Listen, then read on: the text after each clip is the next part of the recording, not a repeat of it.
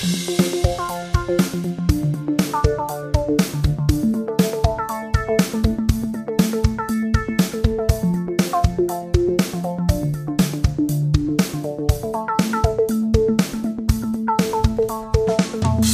sind wir wieder zurück. Folge Nummer 24 der Belebu Podcast. Mein Name ist Tim. Mir gegenüber sitzt live und direkt Benny. Hi. Hallo. Na, wir sehen uns wieder. Wir sind beieinander. Ich bin bei dir in deiner äh, Butze Ja, richtig. mit den verschiedenen, also verschieden zu bedienenden Fenstern.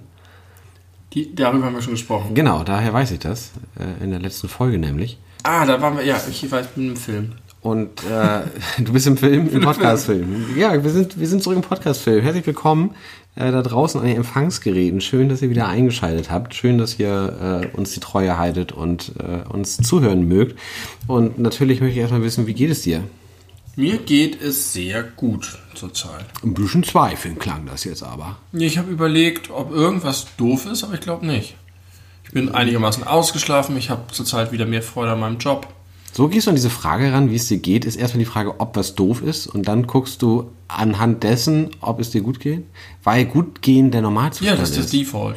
Das ist Default Mode. Ja. Und wenn äh, und Ich muss nur checken, ob irgendwo der Schuh drückt. Ja, geil, das ist eigentlich ganz gut. Ja. Erst wollte ich darüber schimpfen, dass es eine sehr negative Sichtweise ist, aber Das ist eine sehr positive. ja, also Die, die, sie, sie basiert auf einer grundlegend, grundlegend positiven Richtig. Ich bin Lebenssituation. überzeugt davon, dass mein Leben im Grundsatz gut ist und manchmal gibt es störende Faktoren und die gilt es dann auszumerzen. Okay, Wie geht's dir denn? mir geht's auch ganz gut. Ich muss kurz einen Schluck Sekt nehmen, Sekunde. Wir trinken nämlich Sekt aus Gläsern, die ähm, auch auf der einen oder anderen Dinnerparty gereicht werden könnte, ohne dass man mit der Nase rümpfen würde. Aber der Sekt würde einiges Naserümpfen hervorrufen. Das, Mumm. das ist ganz Auf einer richtigen Dinnerparty, ich denke jetzt an so Highly, äh, Ja. wir sind die oberen 10.000 Da geht's Partys. nicht. Da geht das nicht. Aber ich meine jetzt so eine Standard-Wald- und Wiesendinnerparty.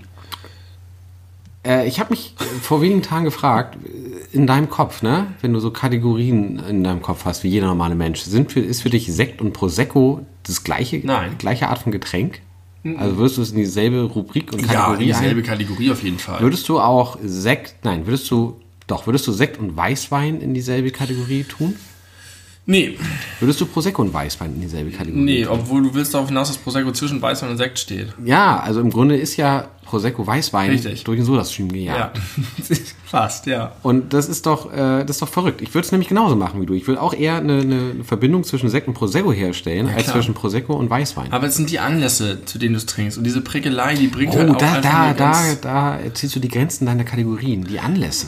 Ich glaube, das ist so. Dieses Sektding ist halt immer so ein Begrüßungssekt oder zum Frühstück und das ist halt immer dieses Feierliche und Anstoßen und die Prickelei macht es für mich auch erträglich, denn für mich schmeckt Weißwein wie schaler Sekt. Ich mag Weißwein nicht. Gar, kein, gar keinen. Naja, also ich, doch, so gerade im Sommer, wenn der schön gekühlt ist und nicht so äh, sprittig und essigmäßig schmeckt, Schörchen trinke ich nie und ich äh, mache auch niemals die Öhrchenform mit irgendeinem Wort. Ich habe jetzt schon mal gehört, dass irgendjemand von Korönchen spricht statt Corona. Ah ja, das ist, wir, wir erheben uns sprachlich über das Virus, das die Welt immer noch im Atem hält, auch wenn die meisten es Ist es, ignorieren. meinst du, das ist so ein Diminishing, so nach dem Ja. Motto, wir machen es lustig über? das glaube ich schon. das ist so ein, eher so ein Aluhutbegriff. Nee, ich glaube, das ist eher so ein, so ein gut bürgerlicher Ah, ich weiß, was Dad- du meinst. Dad-Joke. das ist so Ja, ja. Dad-Joke-Humor. Ja, das Level. Das Level, genau. Nee, also das ist, äh, würde ich tatsächlich anders bezogen machen. Ich bin einfach kein großer Weißwein-Fan. Ich habe immer irgendwie das Gefühl, na, so säuerlich und schmeckt immer so ein bisschen, als wäre er schon gleich gekippt. Ähm, ist einfach nicht so mein Ding. Oh, ich trinke so viel Weißwein in den Ja, letzten weiß zwei ich. Jahren. So viel. Ich möchte fast sagen, mehr als Bier, so in reinen Mengen. Ich bin aber insgesamt nicht so ein Weintrinker. Ich mag Rotwein, aber ich weiß immer nicht, wie ich Wein trinken soll. Denn Bier kann ich einfach so wegzischen. Ja. Kann ich einfach trinken. Ja. So, so Longdrinks sowieso, weil man die so trinkt wie, wie, wie Longdrinks ohne den Alkoholanteil. Nur vielleicht ein bisschen langsamer. Aber dieses mit dem Nippen am Wein. Und du kannst nicht so richtige Schlücke trinken, weil er dafür auch zu hart ist. Aber ist doch beim Sekt nicht anders. das stimmt. Aber da ist es immerhin noch mehr ein bisschen diese kalte, prickelige Erfrischung. Und es fühlt sich trotzdem immer noch feierlich an, ein bisschen. Bisschen. Man Das ist einfach drauf gedrillt. Ich weiß gar nicht, was, was dahinter steckt. Ähm, ja, also mir geht's gut, dir geht's gut, es geht uns beiden gut. Mein, mein Leben ist auch ganz gut zu mir. Und äh, es ist Wochenende, es ist Samstagabend. Also nicht ganz, wieder nicht ganz aktuell. Also wenn jetzt wieder neue weltpolitische Scheiße passiert ist in der Zwischenzeit, äh, tut uns leid, dass wir da jetzt nicht drauf eingehen können. Wir sind gerade noch in einem relativ ruhigen Samstagabend. Ja. Aber das kann sich ja jeden Tag ändern aktuell. Ne? Da kann man ja mal morgens aufwachen und macht tagesschau.de die App auf. Dann denkt man sich auch, hätte ich doch mal lieber weiter geschlafen. Heidewitzka. Heidewitzka, aber äh, unsere Stimmung ist gut, besser als letztes Mal.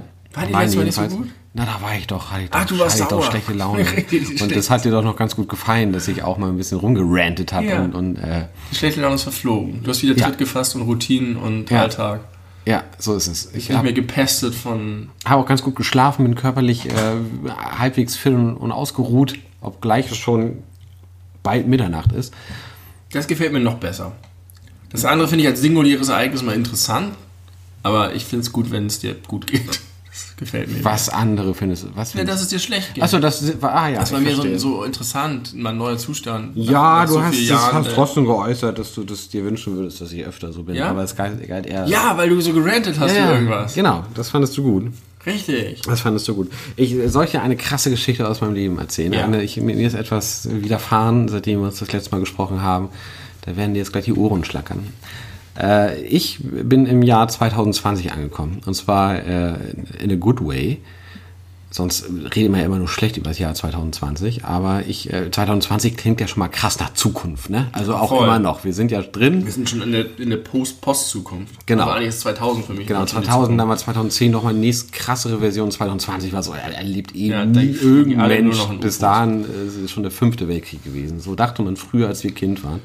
Aber wir sind jetzt im Jahr 2020 und äh, wir haben uns neulich Essen bestellt, ich und meine Freundin. Und weißt du, wer es gebracht hat? Ein fucking Roboter.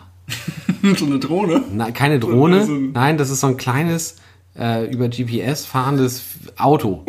Das ist so ein kleines Auto, was auf dem Radfahrweg fährt. Also das ist Das vielleicht... kenne ich, habe ich schon mal gesehen. Genau, Bilder. ich habe es auch schon mal gesehen. Mir ist es schon ein paar Mal begegnet. Ja. Ich habe das nie Ich habe verstanden. es auch in echt, was im, das, echt, im echten Leben schon mal einmal gesehen. ja, das meine ich, das meine ich. also nicht nur auf tagesschau.de. ich habe das nur im echten Leben irgendwie zwei, dreimal gesehen und habe mir das so angeguckt und dachte, irgendwo wird da wohl jemand sein und hat so eine dicke Fernbedienung in der Hand.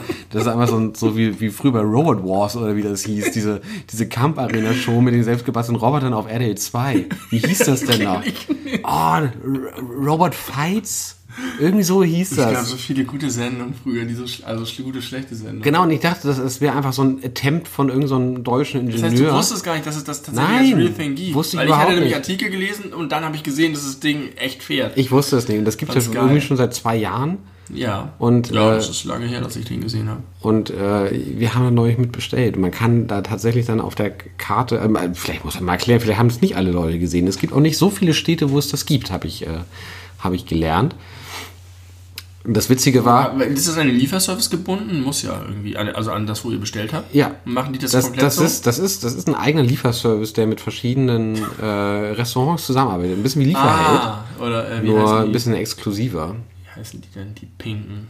Nee, Türkei. Türkei Es gibt auch, es gibt nur noch Lieferheld. Lieferheld hat, hat, hat Deliveroo gekauft Deliveroo meinte ich. und hat äh, Pizza.de gekauft. Das ist doch jetzt so ein krasses Monopol. Ja, ich habe heute Pizza.de eingegeben und kam auf Lieferheld. Genau, War ganz Lie ver und. Lieferheld ist halt ein krasser Monopolist, der nicht zu unterstützen ist. Das Ja. heißt, liebe Leute, wenn da draußen, wenn ihr irgendwo mal was zu essen bestellen wollt, guckt bitte, ihr könnt ja gerne über, über lieferheld.de gucken, was euch beliefert, aber dann direkt gucken, ob die auch einen eigenen Lieferservice haben. Und jetzt auch ist es Roboheld. Aber wahrscheinlich, oder Lieferrobo, wahrscheinlich ist es einfach nur jetzt in der Corona-Zeit mussten die so krass aufstocken an Personal. Das kann sein, Da ja. haben sie deswegen auch ein bisschen äh, Kybernetik dazu gebucht. Kybernetik ist das falsche Wort. Und das war auf jeden Fall ganz geil. Also das ist wirklich so ein kleiner, so ein kleines vierrädriges Auto. Und äh, man, wenn es dann losfährt, kriegt man eine, eine, eine SMS aufs Handy und dann kann man gucken, wo auf der Karte der sich gerade befindet. das ist ja beim Menschen Und auch er so. dauert, es dauert so fucking lange. fährt richtig langsam und fährt hält halt auch ständig an. Also wenn da jetzt irgendwie ein Fußgänger von geradeaus kommt, Ja. dann, um bloß jetzt niemanden zu verletzen, bleibt er erstmal stehen und dann braucht er wieder ein paar Sekunden, um loszufahren. Und als wir so gesehen haben, dass er gerade in unsere Straße einbiegt, sind wir schon mal runtergegangen, weil man muss natürlich das entgegennehmen. Und um, um zu unserem Hauseingang zu kommen, muss man ja auch erstmal eine Stufe runter, eine Stufe wieder hoch und das wollten wir ihm mal sparen. Und dann sind wir ihm entgegengekommen und haben das dann äh, von Weitem schon gesehen, wie er da angefangen kam. Und es war so verrückt, weil da einfach so ein, so ein selbstfahrender Roboter gerade kommt, auf vier Reifen mit Licht und so eine riesen Fahne oben, damit man auch sieht, Achtung, Achtung, hier fährt was. Und Essen für euch halt. Und hat unser Essen dabei. Diese Brezelverkäufer auf Konzerten. Genau, richtig, nur dass er nur für uns losgefahren ist und da kein, kein gescheiterter äh, Geologiestudent hintersteckte, sondern dass das wirklich ein richtiger Roboter Und war. wenn man den dann in den Arm nehmen und ihm Trinkgeld geben? Oder Ich war richtig froh, dass ich mir über Trinkgeld keine Gedanken machen muss, weil der will ja keins haben. Da habe ich mich gefragt, ob, ob es jetzt eigentlich äh, nett wäre, sich eine Maske aufzusetzen. Na, und wenn er dann da ist, kann man halt auf, bei der App klicken, so, äh, äh, dass man jetzt beim Roboter ist und dann kriegt man einen Code, den man quasi. Dann, dann öffnet er sich. und dann kann man, kann man dann. Siehst du, öffnen. und öffnet dich. Genau. Das ist schon ganz geil. Ich mache so eine Klappe auf und eigentlich soll es dann warm gehalten werden, das Essen, aber es hat nun wirklich so lange gedauert, dass das Essen echt nicht mehr warm war. Aber der war auch relativ weit weg, muss man sagen, das Restaurant, von dem aus der losgefahren ist. Aber ja, ich habe mich von einem Roboter äh, äh, verköstigen lassen. Ja. Ist das nicht toll? Ja, das ist ein bisschen toll. Aber als ich gehört habe, dass es das schon seit zwei Jahren gibt, war ich ein bisschen enttäuscht. Ich dachte, es ist so das neue Ding und niemand hat es jemals erlebt, aber Ich habe die immer gesehen, aber ich, ich dachte immer nur, dass diese Postpakete verschicken. nee, die haben äh, Essen. Haben Ich habe das Gefühl, dass das nicht praktisch ist. Ich habe das Gefühl, die, Es ist die verbrauchen unpraktisch. Strom. äh, ja, es ist super scheiße wahrscheinlich. Objektiv ist es bestimmt super scheiße. Kann ich mir vorstellen. Und wie gesagt, aber also, es muss sich ja irgendwie rechnen. Es muss billiger sein als so ein Mensch. Na, du musst den halt gar nicht, also du musst den halt einmal kaufen und vielleicht mal warten, aber wenn der relativ stabil läuft Ja. und vielleicht auch viele Leute nur deswegen irgendwo bestellt, das, also das war auf jeden Fall der Grund, warum wir an dem Abend dieses Essen bestellt haben, weil wir das mal ausprobieren wollten. Ich habe neulich, als ich durch den Stadtpark gefahren bin, ist mir so ein Typ entgegengekommen. Beziehungsweise mir ist kein Typ entgegengekommen, mir ist ein ferngesteuertes Auto entgegengekommen erstmal. Und zwar so ein super krasses Deluxe-Modell, das mega laut war und Wo man, wo man richtiges Benzin reinfüllen muss. Das- wahrscheinlich. nee, Sowas gibt's nicht. auch. Das glaube ich nicht. Aber es war schon mächtig, vielleicht auch doch, keine Ahnung. Und ich habe auch, so wie du, den Typen dazu gesucht. Und dann kam er irgendwann, ich habe das Kind dazu gesucht. Und das war kein Kind, sondern das war so ein. Der hat das gar nicht mit Spaß gemacht, sondern er war so ein harter, ernster Typ. So ein Mann-Mann. weißt du? Ein Mann, Mann. Und er hatte das, hatte das unterwegs und ich hatte das Gefühl, das ist so einer, der sagte, geil, jetzt bin ich erwachsen, jetzt habe ich richtig Geld, jetzt kaufe ich mir das Geilste von allem. Aber vielleicht und fahre damit, auch- aber habe gar keinen Spaß. Aber ich fahre damit, weil ich ein Mann bin. Vielleicht hat er dafür, hat er trainiert für so ein Rennen. Vielleicht gibt's da, ich ich, war so verbissen es dabei. gibt bestimmt da so viele Leute, die sowas auch, auch machen und dann gibt's da richtige Rennen. Wie so diese Robofights früher auf RTL 2. Ja, das glaube ich schon, aber so sah der nicht aus. Der wirkte eher so, als hätte er sich das für seine Männlichkeit gekauft oder geschenkt bekommen oder. Das war ein bisschen traurig. okay, also du hättest ihm gerne mehr, mehr Spaß bei seinem Hobby gewünscht. Ja, oder ein Kind. Du hättest ihm ein Kind gewünscht? Ja, Hat er das eins wär- gehabt. Das ist bestimmt so, so, so ein Typ, äh, ich habe eine fette Modelleisenbahn im Keller, aber das Kind darf da nicht ran, weil Ja, das macht genau. alles So kaputt. wie bei Lego Movie, den du so toll Ja, findest. genau. Ähm, und, und auch dann ansonsten, so dass man als Kind hat man halt dann immer, die Eltern denken sich auch, der will irgendwas haben und dann kaufen sie ihm so das fünf beste Modell. Aber diese High-End-Geräte, die kriegen die Kinder nie aus, also sie sind halt mega die verzogenen Gehören. Ja. Weil wer will schon irgendwie so und so viel 100 Euro für so ein doofes ferngesteuertes Auto ausgeben. Aber es gibt diese Leute. Ja, die gibt es wirklich. arme, arme, arme Wesen. Ich möchte eine Sache kurz auflösen. Wir haben über das Album gesprochen, Lieder, die die Welt nicht braucht, vor Ja, zwei Duden. Folgen. Und wir hatten über, Christo. äh, überlegt, von wann das Album ist. Jean-Claude übrigens, das ist mir noch eingefallen nach der Folge. Heißt die Frau von Christo. Ah ja, sehr gut. Äh, von, von aus welchem Jahr dieses äh, Top-Album ist und wir waren so bei 97, 95. 96, es ist von 95. Ich habe 95 gesagt, du hast 96 gesagt. Ja, das, äh, das ist richtig. Und das äh, Beeindruckende ist, dieses, ich meine, 1995 war ja, war ja so eine Zeit, wo man mit, mit erfolgreichen Alben, Alben noch richtig Geld verdienen konnte. Ne? Ja. Also da haben sich ja, das war ja noch lange, noch bevor es Rohlinge und sowas gab. Und äh, Oh, Rohlinge. Rohlinge, Rohlingsspindel. genau. Ich habe immer noch Rohlingsspindel von damals, weil ich dachte, ich verbrauche die so schnell. Kann ich mir 50 Stück kaufen. 50 Sch- Spindeln. Nein, 50 St- CDs in einer Spindel und dann habe ich zwei davon verbaut und habe immer noch 48 seit 10 Jahren.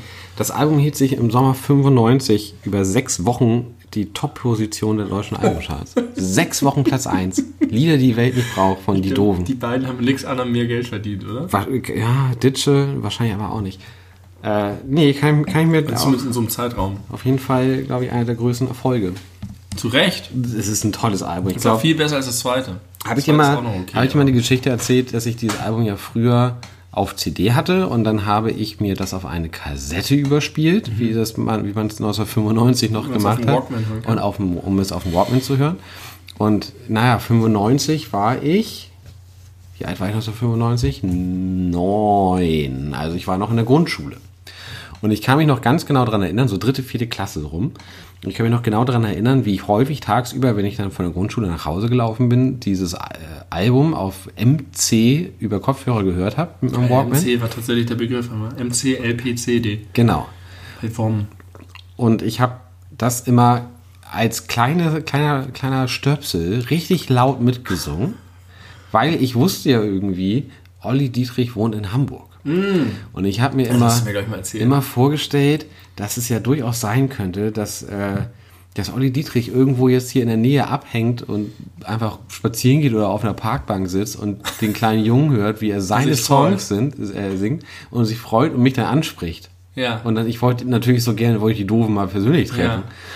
Ist nie passiert leider. Und ich möchte es gar nicht wissen, was alle anderen Leute gedacht haben, die mich gehört haben, wovon es einige gegeben haben muss, weil es ja mitten am Tag war. Ich habe ja Schulschluss gehabt um, weiß ich, zwölf oder eins oder so. schön. Und bin dann halt einfach laut singend doofen Songs. Glaub, Hose runter, Leuten FKK, äh, tralala. Ich glaube, den meisten Leuten hast du, die meisten Leute hast du zum Schmunzeln gebracht. Das mag sein. Vielleicht habe ich manchmal auch echt genervt, die ja gewohnt haben zum Beispiel. Wenn ich das jeden, jeden Tag. Oh, da kommt er schon wieder. Das, verrückte Kind ist wieder da. Los, Harald, komm weg vom Fenster. Warst du mal früher bei WOM am Jungfernstieg, als es das noch gab? World of Music. Im, ist das im Bunker drin gewesen? Nee, in meiner Erinnerung ist es im Alsterhaus gewesen. Kann ich mich Im nicht, Suter kann ich mich nicht dran erinnern. Also ich habe ja damals, war ich so ein bisschen früher dran mit Musik immer, wegen meines vier Jahre älteren Bruders. Das heißt, ich habe die ganzen, als er dann irgendwie so in der, in der Grundschule und fünfte, sechste Klasse war, hat er die ganze Chartsmusik gehört. Und die habe ich halt auch schon gehört, viel früher. Ähm, so Cut and Move und, und Tour Unlimited und so weiter. Und als er dann anfing, cool zu werden und so Green Day und Offspring zu hören, habe ich das dann auch schon so in der vierten Klasse gehört, während alle und in der fünften Klasse haben alle Macarena getanzt und ich habe Punkrock gehört und das war halt, ich war halt dadurch immer so ein bisschen weiter. Bisschen edgy. Und wir haben uns halt aber irgendwie hier, was weiß ich, bei Karstadt oder so in der Musikabteilung dann unsere CDs und Platten am Anfang noch gekauft. Und ich Ja. war halt als kleiner Stöpsel, so wie du, immer hinten dran. Und irgendwann, weil mein Bruder das dann irgendwie schon so mehr mitbekommen hatte, wo man so richtige Sachen kauft und eine geilere Auswahl hat, es gab auch keinen Internetversand und so, sind wir dann zusammen mal irgendwann zu WOM gegangen.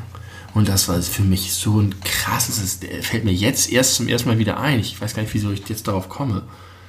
Achso, wegen äh, LP, MC, CD, weil das so sortiert war. Und man ging halt wirklich so runter und es waren ganz enge, vollgepackte Gänge und überall waren diese fetten Plattenregale.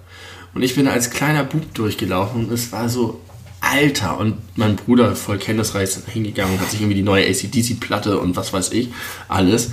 Und das war für mich wirklich das erste Eintauchen in so eine Art von Subkultur. Und da sind Leute, da sind nicht alle Leute. Das war irgendwie so eine Auswahl von Menschen. Wahrscheinlich war es einfach der riesige Plattenladen und jeder Arsch ist da hingegangen. Aber das war für mich so eine krasse Erfahrung und hat mich so angefixt für irgendwas, was ein bisschen gritty und krass ist.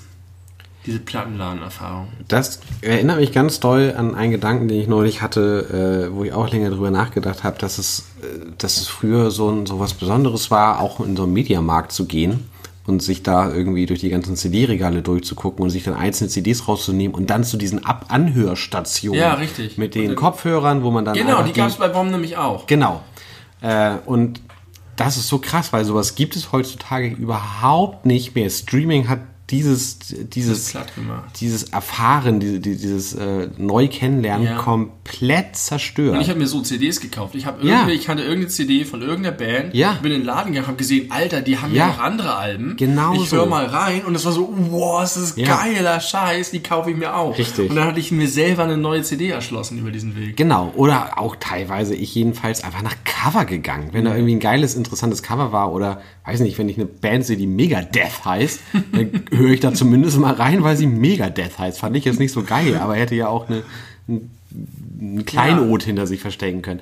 Und da äh, habe ich dann weiter drüber nachgedacht und äh, versucht, eine Antwort darauf zu finden, ob jetzt so eine Sachen wie Musikstreaming, wie Spotify und so die, die Wertigkeit von Musik kaputt machen. Und zwar nicht im Sinne von, die Künstler kriegen nicht mehr das, was sie verdienen, in Relation ja, zu dem, wie viel sie gehört werden, sondern ob einfach dieses, dieses alles ist verfügbar, äh, das, das Erlebnis des ja, aber besonderen ich das jetzt Entdecken. Auch kaputt machst. Wenn jetzt Spotify äh, am Ende meiner Playlist oder meines Albums ankommt und mir andere Sachen vorschlägt und ich höre irgendwann was, was ich noch nie gehört habe und das ist mega cool und ende den Künstler und ein paar Wochen später nehme ich mir den vor und höre mein Album an, kann ich das auch entdecken und wäre sonst nie drauf gekommen. Ja. Wir haben halt medienmäßig echt krasse Sachen mitgemacht. Ich habe halt erlebt, wie ich mir von Tape Deck zu Tape Deck Sachen kopiert habe, wie ich aus dem Radio auf Kassette Sachen mitgeschnitten habe, wie ich dann den ersten Discman hatte und unterwegs mit so einem riesen schweren Ding, was total unpraktisch war und immer diesen wie später hatten die doch, wie hieß Anti-Shock. das? Anti-Shock. Anti-Shock. Und die ersten hatten das nicht und man musste mal ganz langsam, ganz vorsichtig damit das nicht, nicht äh, drei Sekunden lang anhält. Auch was für ein geiles, kaputtes Produkt, einfach ein Discman, der ständig springt, wenn man sich ja. bewegt. ja. Totaler Unsinn, dass man das auf den Markt gebracht hat. Und ja. Mini-Discman hatte ich dann, hab mir da die Sachen überspielt an der Anlage von meinen CDs und es auf geiler Qualität und mit Skippable. Und dann und so kam weiter. der nächste geile Schritt, MP3 aus dem Internet einzeln ziehen. Nee, nee, er, er, also ja, einzeln ziehen, aber dann für unterwegs, bevor es MP3-Player gab, MP3 Discmans. Also wo du dann MP3-CDs brennen Ach, konntest, wo dann nicht richtig. 70 Minuten Musik drauf passt oder 20 Tracks oder ja. was, sondern einfach 800. Und alles waren verschiedene Arten, Musik zu entdecken. Im Laden ja. mit diesen Hörstationen, beim Freunden Kassette überspielen, äh, bei Napster sich irgendwie einzelne Tracks runterladen oder ein viel falsch gebrandetes Album und dadurch ja. irgendeine andere Band, die dann den ID3-Text drin stand, entdeckt. Ja. Das ist schon echt alles cool und jetzt ist es aber mit Spotify eigentlich auch immer noch so, dass ich Sachen entdecke. Und das ist halt sehr sehr einfach verfügbar, sehr wenig, erfordert genau. sehr wenig Handwerk, Kenntnis und, und jetzt überleg mal, du redest ja die ganze Zeit, du erzählst die ganze Zeit aus so einer Perspektive, wo man diese ganzen Entwicklungen so mitgemacht hat. Die Leute, die heutzutage 8, 9, 10, naja, sagen wir nochmal älter, 12, 13, 14, 15 sind, aber ja. irgendwie das schon total verinnerlicht haben, dass einfach zu jedem Zeitpunkt jede Musik verfügbar ist, die ich glaube, denen geht ganz viel verloren, was halt so das Entdecken und Genießen und, und äh, Auskosten von irgendeiner bestimmten Musikrichtung oder bestimmten Alben ist. Also, ich weiß nicht, ich könnte jetzt so zehn Alben aus dem Stehgreif sagen, die meine Jugend mhm. mega geprägt haben. Und Leute, die heutzutage so alt sind, äh, Meinst die, die dann einfach breiter und querbeet? Glaube ich schon. Auch Fantum, haben die nicht auch das Bedürfnis, Fan von einer Ja, aber ich glaube, die haben noch viel mehr diese. Ich hätte ich ja damals nicht anders gemacht, wenn, wenn ich das da gehabt hätte, die dann irgendwie richtig Bock haben auf Band XY, aber dann halt auch noch äh, angezeigt bekommen, Leuten, denen das gefällt, denen gefällt auch das und das und das und das und das und mhm. das. Und dadurch, dass du halt immer wieder neuen mhm. Input hast, hast du dann irgendwann weniger Zeit, dich um Dinge einzeln zu kümmern. Und das ist ja ein bisschen auch wie dieses Phänomen mit Videospielen, wo man als Kind die beschissensten Scheißspiele und die schwierigste Kacke sich Stunde richtig lang. draufgepackt hat, weil man einfach nichts anderes hatte. Da habe ich ja auch gerade einen Fehlkauf gemacht. Es gab, als ich auf meinem alten Amiga, gab es ein Spiel, das hieß Toki. Ein ganz dummes Spiel, bei dem man von einem Zauberer verwandelt wurde. Und also die Story ist egal. Du rennst als Affe durch Welten und musst rumballern. Aus dem Aus Mund so? Mund. Ja, genau, ja. Kennst du das? Ja, das Spiel kenne ich. Und das Spiel habe ich halt richtig oft gespielt, sodass ich bis heute die Musik im Kopf habe. Mhm. Und ich habe es, glaube ich, nie über das zweite von fünf Level geschafft. Und wenn man alles schaffen würde, dauert das Spiel vielleicht eine Stunde. Und ich habe mir immer wieder diesen Anfang angetan und bin dann Game Over gegangen, musste von vorne starten, habe es aber nie weiter geschafft, weil es super schwer ist. Und trotzdem hatte ich das irgendwie total gern, das Spiel. Und davon ja. gibt es jetzt ein relativ aufwendiges Remake. Und das war jetzt irgendwie im Sale und ich habe es mir gekauft und habe es angespielt und festgestellt, dass es einfach der letzte Rotz ist. Und wenn ich das nicht kennen würde und anspielen würde, würde ich sagen, was zur Hölle, warum soll das irgendjemand machen? Das ist scheiße, es spielt sich kacke, man wird bestraft und muss immer wieder denselben Gut, Kack machen. da kommt es natürlich auch noch dazu, dass sich seitdem einfach das, die, das ganze Medium mega weiterentwickelt Ja. hat und du das alles ich mitgemacht glaube, das hast. war nie ein gutes Spiel. Das ist wahrscheinlich sogar richtig, aber das passt halt ganz gut. Man hatte damals irgendwie immer nur wenig zur Auswahl und dann musste man das wenige, was man hatte, zu schätzen wissen. Ja. Wenn- Wenn man zumindest einen guten, guten Aber Umgang glaubst du damit nicht, hatte. dass ein, so ein Achtjähriger heute, wenn er irgendwie eine Switch zu Hause stehen hat, da auch nur fünf Spiele drauf hat? oh, das meisten? Ich, weiß ich nicht. Und die dann auch zu Tode spielen?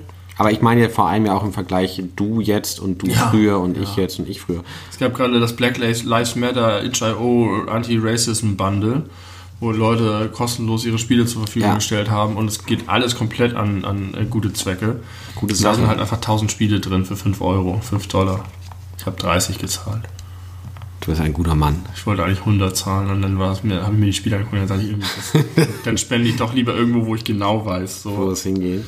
Ja, Aber ich glaube, dass das auch ein, ein gut, sonst würden die ja nicht alle mitmachen. Das ist wahrscheinlich schon sinnvoll zertifiziert. Also ich weiß noch, um nochmal auf, auf, auf die Musik zurückzukommen, ich erinnere mich zum Beispiel noch genau an das Jahr 2000 und zwar an den 23. Oktober des Jahres 2000. Da ist das Album Runter mit den Spendierhosen Unsichtbarer von der Band Die Ärzte erschienen. Und äh, ich war, wie du weißt äh, und ich glaube ich hier auch schon mal erwähnt habe, der weltgrößte Ärzte-Fan früher und äh, das war eine völlige Obsession von mir. Und das war dann irgendwie nach zwei Jahren das, das nächste große, richtige neue Studioalbum und ich war so aufgeregt und habe mich richtig drauf gefreut, wochenlang auf diesen Termin gefreut, weil ich bei wusste, da kommt das. Album.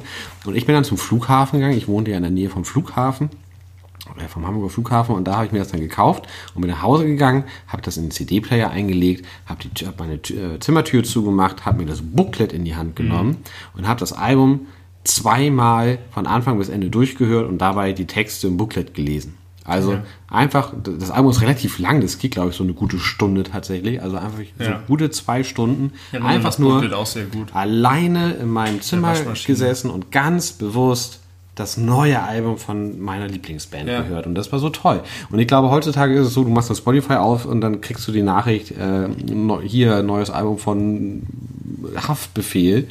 Und dann klicken die, die Kids da drauf und denken, ja geil, einmal Haftbefehl durchgehört. Und wenn überhaupt, wenn sie überhaupt noch Alben hören. Man sagt ja eigentlich immer, heutzutage werden keine Alben mehr gehört, sondern eher Playlists oder irgendwie Ja, das würde mich mal Top-Tracks. interessieren. Da würde ich mal gerne mit vergleichbar, uns vergleichbaren Menschen, die jetzt 16 sind, reden, wie die das machen. Weiß ich nicht. Wo finden wir die? Also ich habe das manchmal noch gemacht. Ich habe mir zum Beispiel irgendwann mal, als ein neues Album einer meiner gern gehörten Bands erschienen ist, es gar nicht vorher angehört. Habe es mir im Laden auch gekauft und habe mich aufs Sofa gelegt und es gehört. Mit meinem Plattenspieler. Ja. Das war allerdings in der vorvorletzten Wohnung. Aber hin und wieder habe ich sowas immer noch gemacht, aber das, das wird immer seltener. Dieses bewusste Musik hören und sich reinhören in ein Album. Ja, wenn das nicht auf dem ersten Listener gefällt, sozusagen, dass Ja. man sich die Mühe macht, es doch noch zwei, drei, viermal zu hören. Viele meiner Lieblingsalben haben mir auf dem ersten Listener gar nicht gut gefallen. Ja, Weil die halt erst wachsen müssen. Ja. Und dann wachsen sie aber gehörig. aber gehörig wachsen sie dann. so dass sie die Sterne berühren können, indem sie die Hand nach oben streichen. Ja. Streicht man die Hand nach oben? Nein, aber man könnte auch sie halt auch nach oben streichen mit der anderen Hand. genau, so funktioniert das bei, bei richtig guten Alben, in die man sich reinhören muss. Die werden riesig. Ja, das finde ich auf jeden Fall ein, ein total spannendes Thema. Generell, wie man so, äh, wie man Musik hört. Ich bin bis zum heutigen Tag einfach durch die Sozialisierung ein, ein Albenhörer. Ich, ich heute- liebe es, Alben zu hören. Wir hatten heute fast Musik gemacht. Es wurde leider torpediert von äh, Verschiedenen dilettantischen Umständen. Wir haben keine Gesangsanlage bekommen und ohne Gesang ist es doch, doch nur das halbe. Genau, Musik ohne Gesang ist Musik, aber langweiliger. Deswegen mag ich auch kein Elektro. Ich finde Elektromusik scheiße. In aller, aller, aller, aller, aller, aller, allermeisten Fällen, weil da einfach nicht gesungen Nichts wird. passiert, da passiert doch nichts. Ja, das, ja, das, Das baut sich so über sieben Minuten auf und dann wird, wird es, geht, dann geht es eine Terz höher und alles lass uns, durch. lass, lass uns nicht dieses Thema aufmachen. Das ist ein, äh, es gibt so viele Elektromusikrichtungen. Mein, ähm, mein guter, lieber ESX-Kollege, muss ich ja sagen, Sebastian Heyer, ist ja ein, ein krasser Elektro-Hardstyle, Hyper-Techno-Fan. Und wir haben ganze Abende stundenlang damit zugebracht. dass äh, er mir immer verschiedene Stile und Musikrichtungen aus der Elektromusik gezeigt In deinem. Kopf war immer dasselbe. Nee, das nicht. Ich habe durchaus Unterschiede gehört. Ich habe mir das alles nicht gemerkt, was da was ist. Das ist Drum and Bass, das ist Dubstep, das ist äh, Techno, das ist Hardcore, das ist Trance. Goa, das ist Trance, genau. Äh, es, ich habe durchaus Unterschiede gehört, aber ich fand alles scheiße. alles davon fand ich richtig scheiße. Und er wollte eigentlich, er hat sich, glaube ich, richtig doll gewünscht, dass ich irgendwann sage, ah, jetzt habe ich es Mhm. verstanden, okay. Ist vielleicht nicht meine Lieblingsmusik, aber jetzt könnte ich mir vorstellen, mit dir auf so ein Festival zu fahren. Ich habe bei denen auch immer das Gefühl, dass, dass die gar nicht an Künstlern interessiert sind und Bands oder so, sondern dass An DJs, einfach die sind an Ja, DJs genau. interessiert. Ja. Aber das sind ja auch Künstler. Aber ich habe trotzdem Ja. immer das Gefühl, da geht es einfach nur darum, dass der Sound da ist. Und dass es auch um Tanzen geht, aber um, um minimales Tanzen. Ich rede aber auch hauptsächlich von Minimal Electro. Das ist das, was eine Zeit lang in war, wo die Leute alle an ihr Bier genippt haben und so standen und möglichst wenig Bewegung gemacht Ein bisschen haben. gewippt, aber sich nicht richtig, es nicht cool richtig getanzt. Aber, ich habe das auch schon erlebt auf Konzerten, dass, äh, das war kein Elektro, aber das war auch so, dass, dass die Bands ihre Songs so ausgebreitet haben und es dann wirklich ganz, ganz, ganz lange das Gleiche und immer das Gleiche und Gleiche, Gleiche war. Und wenn dann eine ganz kleine Sache geändert wurde, im Gitarrenriff oder so, das sind alle in Ekstase gegangen. Das, war, das ist so toll, wenn sowas passiert. Und ich kann das schon verstehen, aber es ist einfach nicht meine, mein Verständnis von Musik und wie Musik funktioniert. Musik geht, bei mir viel über die Person und die Bands und die Texte Ja. und die Stimmung Ja. und äh, wenig tatsächlich über das Körperliche, auch wenn ich mich gern zur Musik bewege. Aber die Stimmung ist gerade genau eigentlich Ja. ein Punkt, der mir häufig als Gegenargument genannt wurde, dass gerade das die Stimmung sehr unterstützt. Und. Aber es ist mir zu entkoppelt vom Menschen. Es ist zu, es ist zu sehr nur die Töne und es ist wenig Ja, oh, schön. eine Geschichte dahinter oder ein, ein Moment Gefühl. oder ein Gefühl, sondern es ist also ein Gefühl außer Party, Party, yay, yay, yay. ja. Äh, Beim Hardstyle, was äh, in dem Fall seine Lieblingsmusikrichtung ist, vom Menschen. Ja. das ist noch weiter entkoppelt, auch glaube ich, von dem Grundverständnis, wie ich Musik definieren würde, weil da eine Regel, es gibt eine Regel für einen Song, der ein Hardstyle-Song sein will, er muss 150 Beats haben pro Minute, damit halt Hardstyle-DJs jeden Song problemlos ineinander mischen Ja. können. Also das ist einfach eine Grundregel. sind. Ja, weil sie faul sind oder weil... Weil, Äh, weil sie dann noch heftigere Moves machen können. ja, und 150 Beats ist halt echt schnell Ja, auch, schnell. ne? Und das ist richtig, richtig anstrengend, äh, rumgeschranzt. Fürchterlich, fürchterlich. Hört Sebastian Heyer unseren Podcast? Äh, er hatte mal angefangen. Ich weiß nicht, Er ob hat er... ein Ob er großes Segment in dieser Folge bekommen. ja, wir haben, ich habe ihn auch schon mal mit Vor- und Zunamen genannt, vor mehreren Folgen. Ich weiß nicht genau warum, aber bestimmt aus guten Gründen. Ja. Ich habe ihn nur einmal in meinem Leben getroffen, aber trotzdem ist er ein großer Teil meines Lebens geworden. Ja, ich, äh, herzlichen Glückwunsch dazu.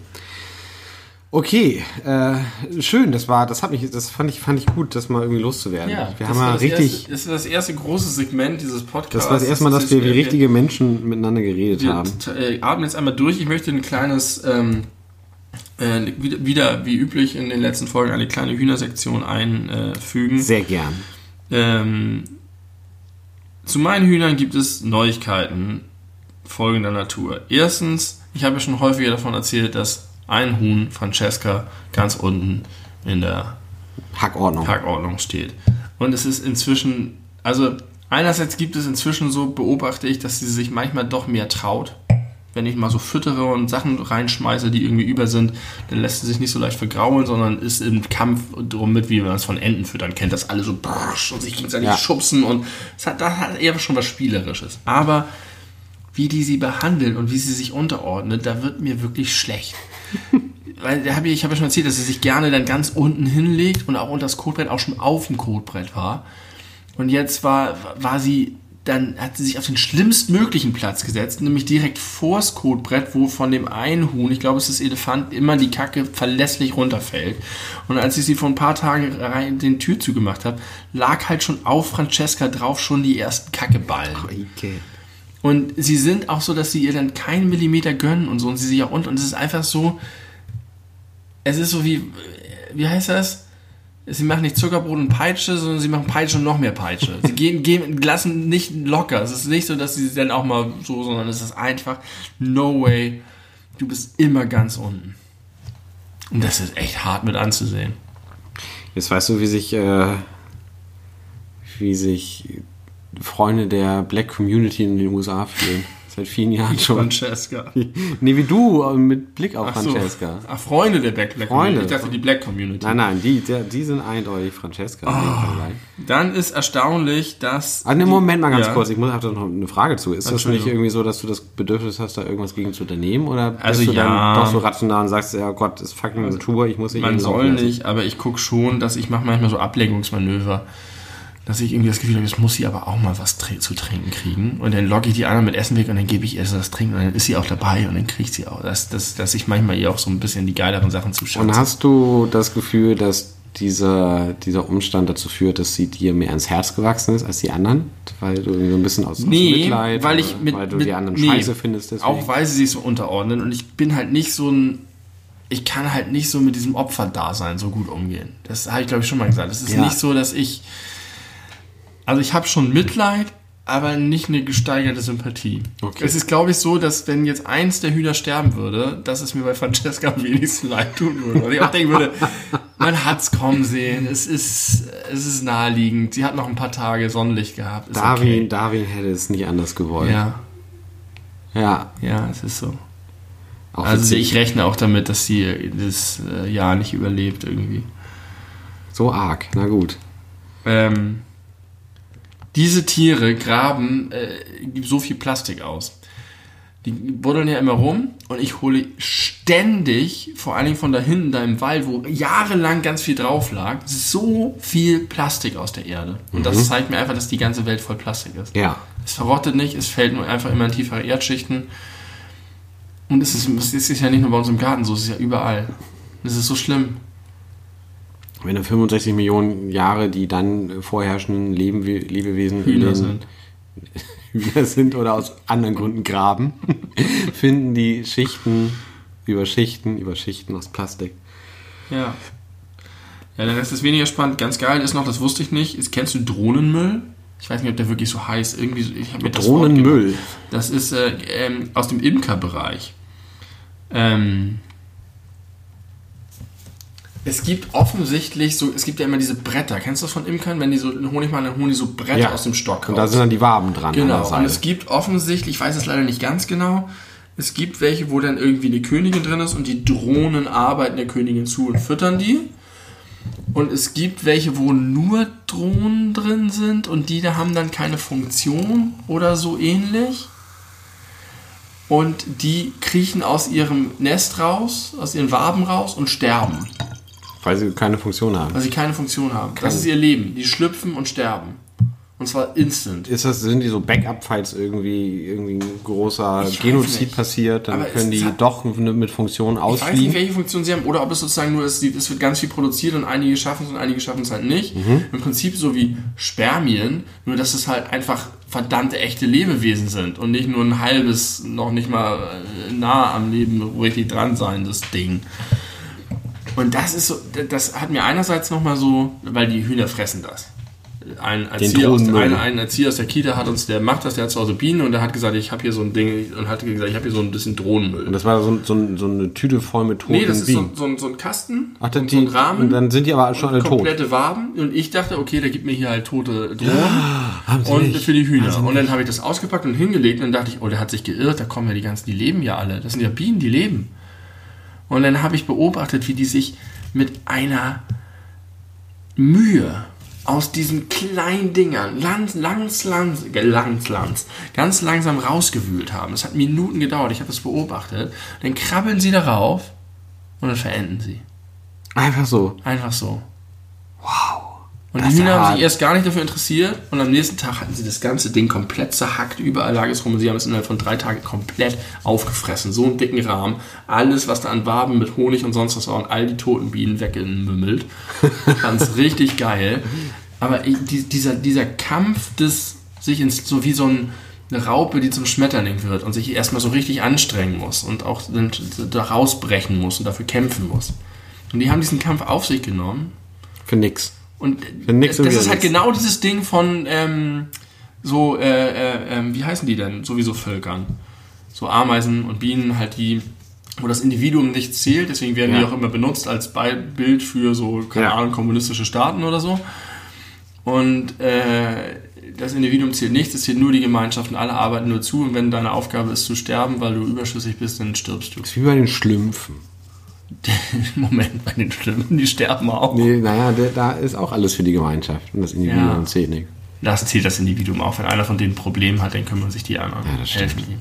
Aber Aber das ist so bitter. In der realistischen Schlumpfversion- in der realistischen, das, das wird ja häufig als, als, äh, als Parabel auf, auf den Kommunismus Ja, genau. äh, gewertet, die Schlümpfe. Ach, die Schlümpfe? Ja, die Schlümpfe.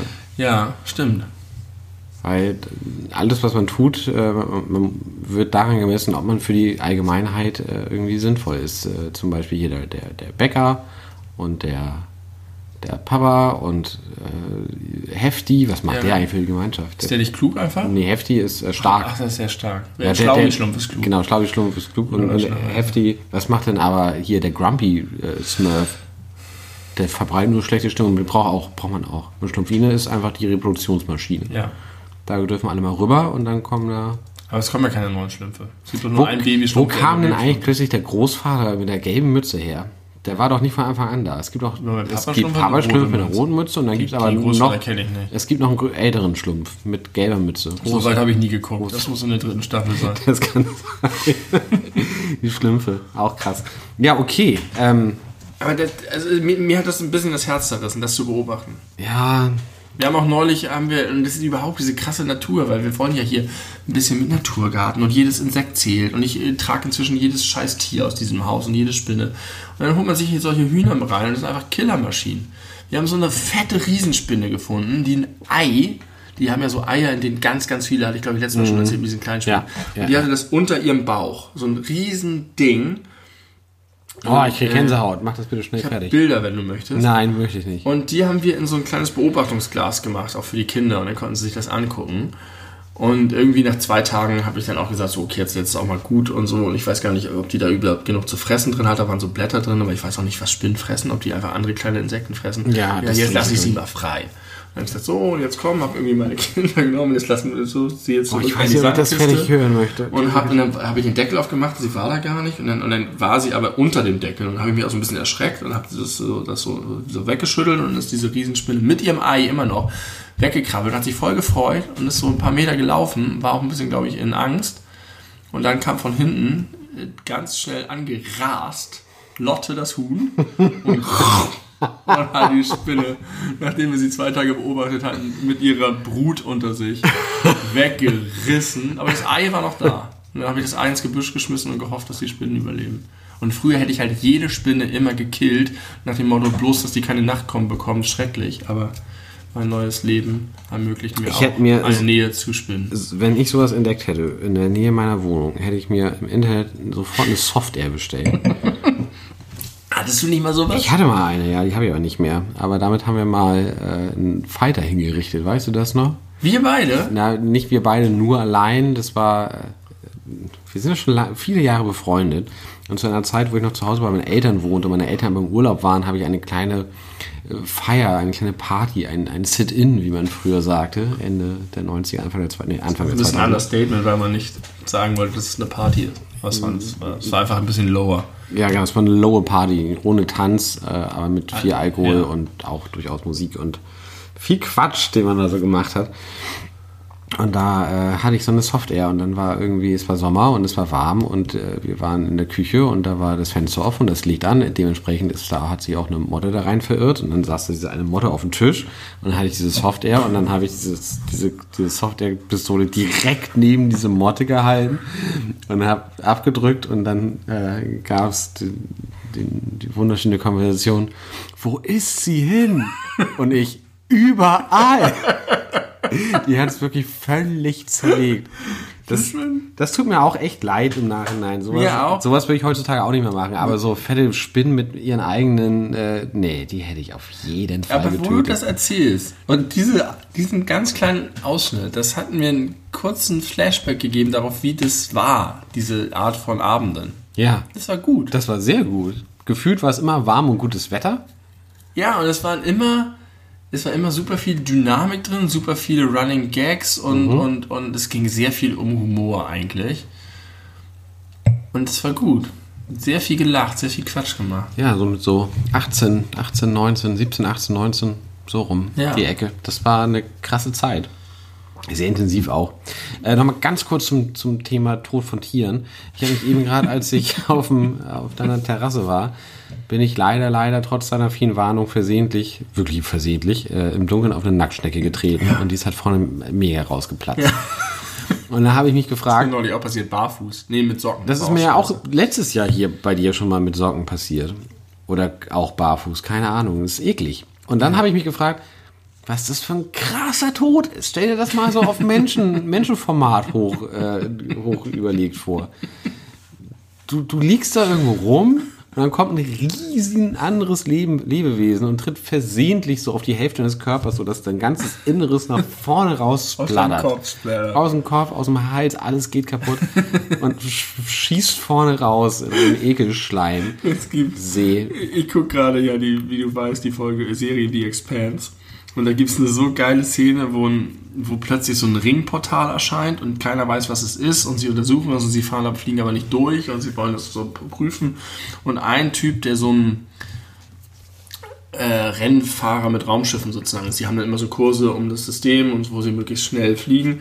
Der will halt seine Freundin zu Hause beeindrucken und sagen, ich bin der Erste, der durch den Ring fliegt. Guckt mich an und überträgt das halt so wie ein Livestream auf YouTube so ungefähr.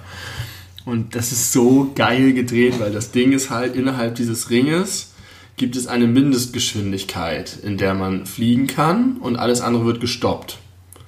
Und die ist sehr langsam. Und er ist halt so ein Racer und fliegt so schnell er kann. Und er sagt so, Wuhu! und dann wird so geil gedreht, wie er einfach, wie diese Schnecke, sozusagen komplett gegen eine Wand fällt und aus sich heraus nach vorne platzt. Und übrig Ja. bleibt nur so ein, so ein kleiner Stumpf mit so nach vorne gerichteten Blutfetzen. Und es sieht so geil gedreht aus. Es ist so, es ist so, so, so ein bisschen, es ist gar nicht eklig, es ist so wie bei Tarantino Gewalt dargestellt wird. Richtig geil gedreht. Weil es, du siehst, es, ist, es sieht so echt aus. The Expense. Bist du ja großer Fan. Ich bin sehr großer Fan. Richtig, richtig tolle Serie. Alle freuen sich doch immer über gute Serientipps. Vielleicht ist es ja auch was für den einen oder anderen. Ganz tolle. Science-Fiction-Serie. Bei Netflix. Bei Prime. Aber Prime, Das ist ja stimmt. das Geile. Sie gab, es gab sie auf Netflix, drei Staffeln, dann wurde sie abgesetzt, wobei es eigentlich keine Netflix-Produktion war, aber sie wurde halt da, wo sie produziert wurde, abgesetzt. Und Jeff Bezos ist ein großer Science-Fiction-Fan, Mm. wie man auch an seiner fallischen Rakete erkennen kann, die er sich selber gebaut hat. Und der hat einfach gesagt, ich will nicht, dass die Serie aufhört, so wie viele andere Fans, und hat gesagt, ich kaufe die. Ach, wirklich? Ja. Das, ist, das ist eine Jeff Bezos-Serie. Und er hat sie nach der dritten Staffel gekauft und hat die vierte Staffel und jetzt weiter produziert und dann wurde sie aber auch ein großer Erfolg. Aber das ist geil, wenn du dir einfach Serien kaufen kannst, weil du Bock hast, dass sie weitergehen. Ja, wenn du der reichste Mensch der Welt bist, kannst du dir alles kaufen, was du dir kaufen willst. Ja. Du kannst dir Staaten kaufen, wenn du Bock drauf hast. Und er hat dem Team dann gesagt, ihr könnt machen, was ihr wollt, ist mir egal, unterhaltet mich. Ja, das wäre auch blöd, wenn er das anders gemacht hätte. Man kann ihm ja viel vorwerfen, aber blöd ist er bestimmt nicht. Ja. Also wie so ein Hofnarr hat er die irgendwie eingestellt. Stimmt, unterhaltet euren, euren reichen König. Sehr gut. Ja, passend dazu, äh, ich habe jetzt seit zwei, drei Tagen zu Hause ein Alexa-fähiges Gerät. Ne, wirklich? Ja, aber nicht, nicht weil ich Alexa äh, haben wollte. Es ist auch kein, kein Amazon Echo oder so, sondern Ja. es ist eine Bose-Box, also beziehungsweise ein Bose-Radio. Mein äh, schönes, tolles Revo Super Connect Küchenradio, was ich ja, Ja. sehr geliebt habe, hat ja meine Katze kaputt gemacht. Weil- Katze hat echt schon viele Sachen kaputt gemacht. ja, oder? ich weiß. Ich weiß. Und das ist das, was mir am allermeisten wehtut, weil erstmal war es sehr teuer und zweitens mochte ich das sehr gern. Aber da war eine Wespe hinter, da wollte er hin und dann äh, musste halt das vom Fensterbrett gejagt werden, runtergestoßen. Und deswegen als Alternative, weil es gerade neulich im Angebot bei Saturn war, habe ich jetzt ein Amazon, nee, ein, ein, ein Bose Home Box 500 oder so und das, das ist Alexa-fähig. Muss man auch nicht einschalten, aber ich dachte mir, wenn ich schon mal habe, dann kann ich es wenigstens mal anmachen und ein bisschen ausprobieren. Oder Und bist du dann mit deinem Amazon-Account verknüpft darüber? Oder wie? muss man dann machen, ja. Ja. Ja. ja. Und was machst du jetzt mit Alexa? Alexa hat wirklich einen großen Vorteil, dass man sagt, also man geht in die Küche, es steht in der Küche, und man sagen kann, Alexa, spiel Liedfett. Und dann spielt Alexa Liedfett. Man muss das nicht auf dem Handy Das raussuchen. ist so wie bei Star Trek. Das hat mich früher mal fasziniert. Ja. Die sagen, die gehen in ihr Quartier und sagen, Computer, und dann sagen sie, sind sie immer sehr vage. Sie sagen nicht, spiel das von dem, sie sagen, play something soothing. Und dann, ah, und dann machen sie es noch ein bisschen feiner oder so, oder sie sagen, play Vivaldi. Ja. Und dann kommt halt irgendwas von Vivaldi. Und dann Ja. habe ich mir gedacht, so, weird, die müssen das doch genauer sagen. Aber sie sind immer damit einverstanden, was dann gespielt wird. Na, es, aber Aber so, du kannst sagen, spiel Liedfeld und dann kommt dann, dann, der Most Played Track oder dein Favorite. dann, oder? macht, dann macht er Shuffle. Schaffe mit allen Liedfelden. Ja. Auf Spotify. Oder wo greift ihr drauf zu? Wenn du es nicht explizit sagst, bei Amazon Music, wenn du Prime-Mitglied bist, hast du ja auch so eine abgespeckte Music-Version. Ja. Und äh, man kann aber auch sagen von Spotify. Und wenn es Sachen bei Amazon Music nicht gibt, dann automatisch bei Spotify. Und äh, man kann auch sagen, spiel äh, All the Good Girls Go to Hell von Billie Eilish. Ja. Und dann spielt sie auch All the Good Girls Go to Hell Zählt Billie Eilish. Spotify auch äh, Abspielereien von gedownloadeten Tracks? Ja, ne? Ja, na klar. Also du meinst, wenn man es einmal downloadet Ja. und, downloadet und zehnmal spielt, Ja. ob es dann das ein- oder zehnmal gilt? Ich würde sagen, als zehnmal. Ja, auf jeden Fall. Das ist nur, wie er zugreift, aber das zählt er trotzdem. Da bin ich mir recht sicher. Denkst du jetzt für unseren Podcast, für Leute, die sich nicht einmal runterladen Nee, und zehnmal ich hören? denke für meine äh, 2020 Jahresstatistik, weil ich jetzt Ah. sehr viel runterlade und unterwegs höre. Ja. Im Gegensatz zu früher.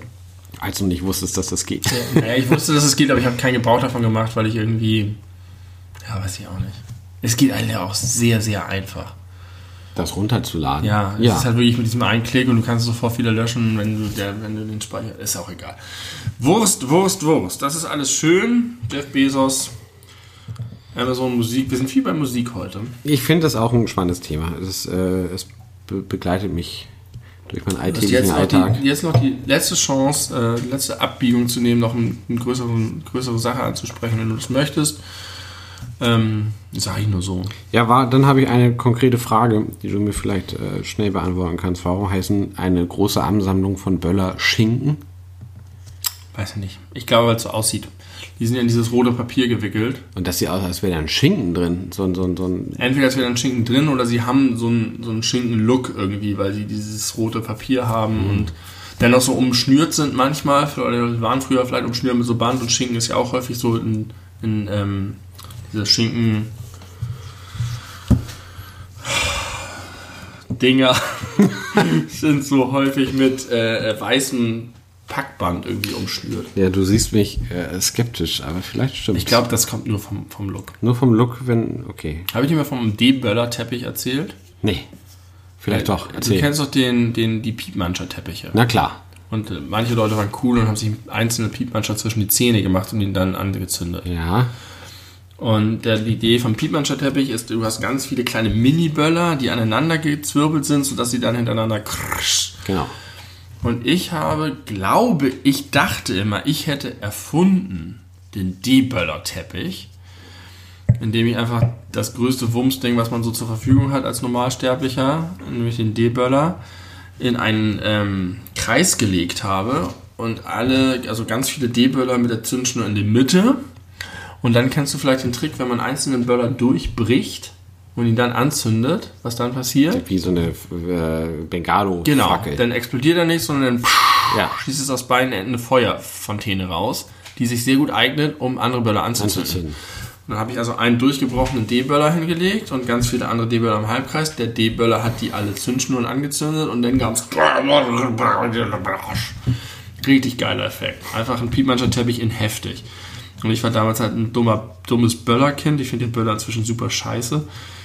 Und äh, das hat mir, das war aber das Kreative daran. Das hat mir Spaß gemacht. Und irgendwann, viele Jahre später, bin ich irgendwo gegangen und habe die Überreste eines D-Böller-Teppichs gefunden. Und da dachte ich, vielleicht habe ich ihn doch nicht erfunden. Vielleicht ist es einfach Oder- Leute auch auf die Idee gekommen oder mir hat es irgendjemand anderes beigebracht.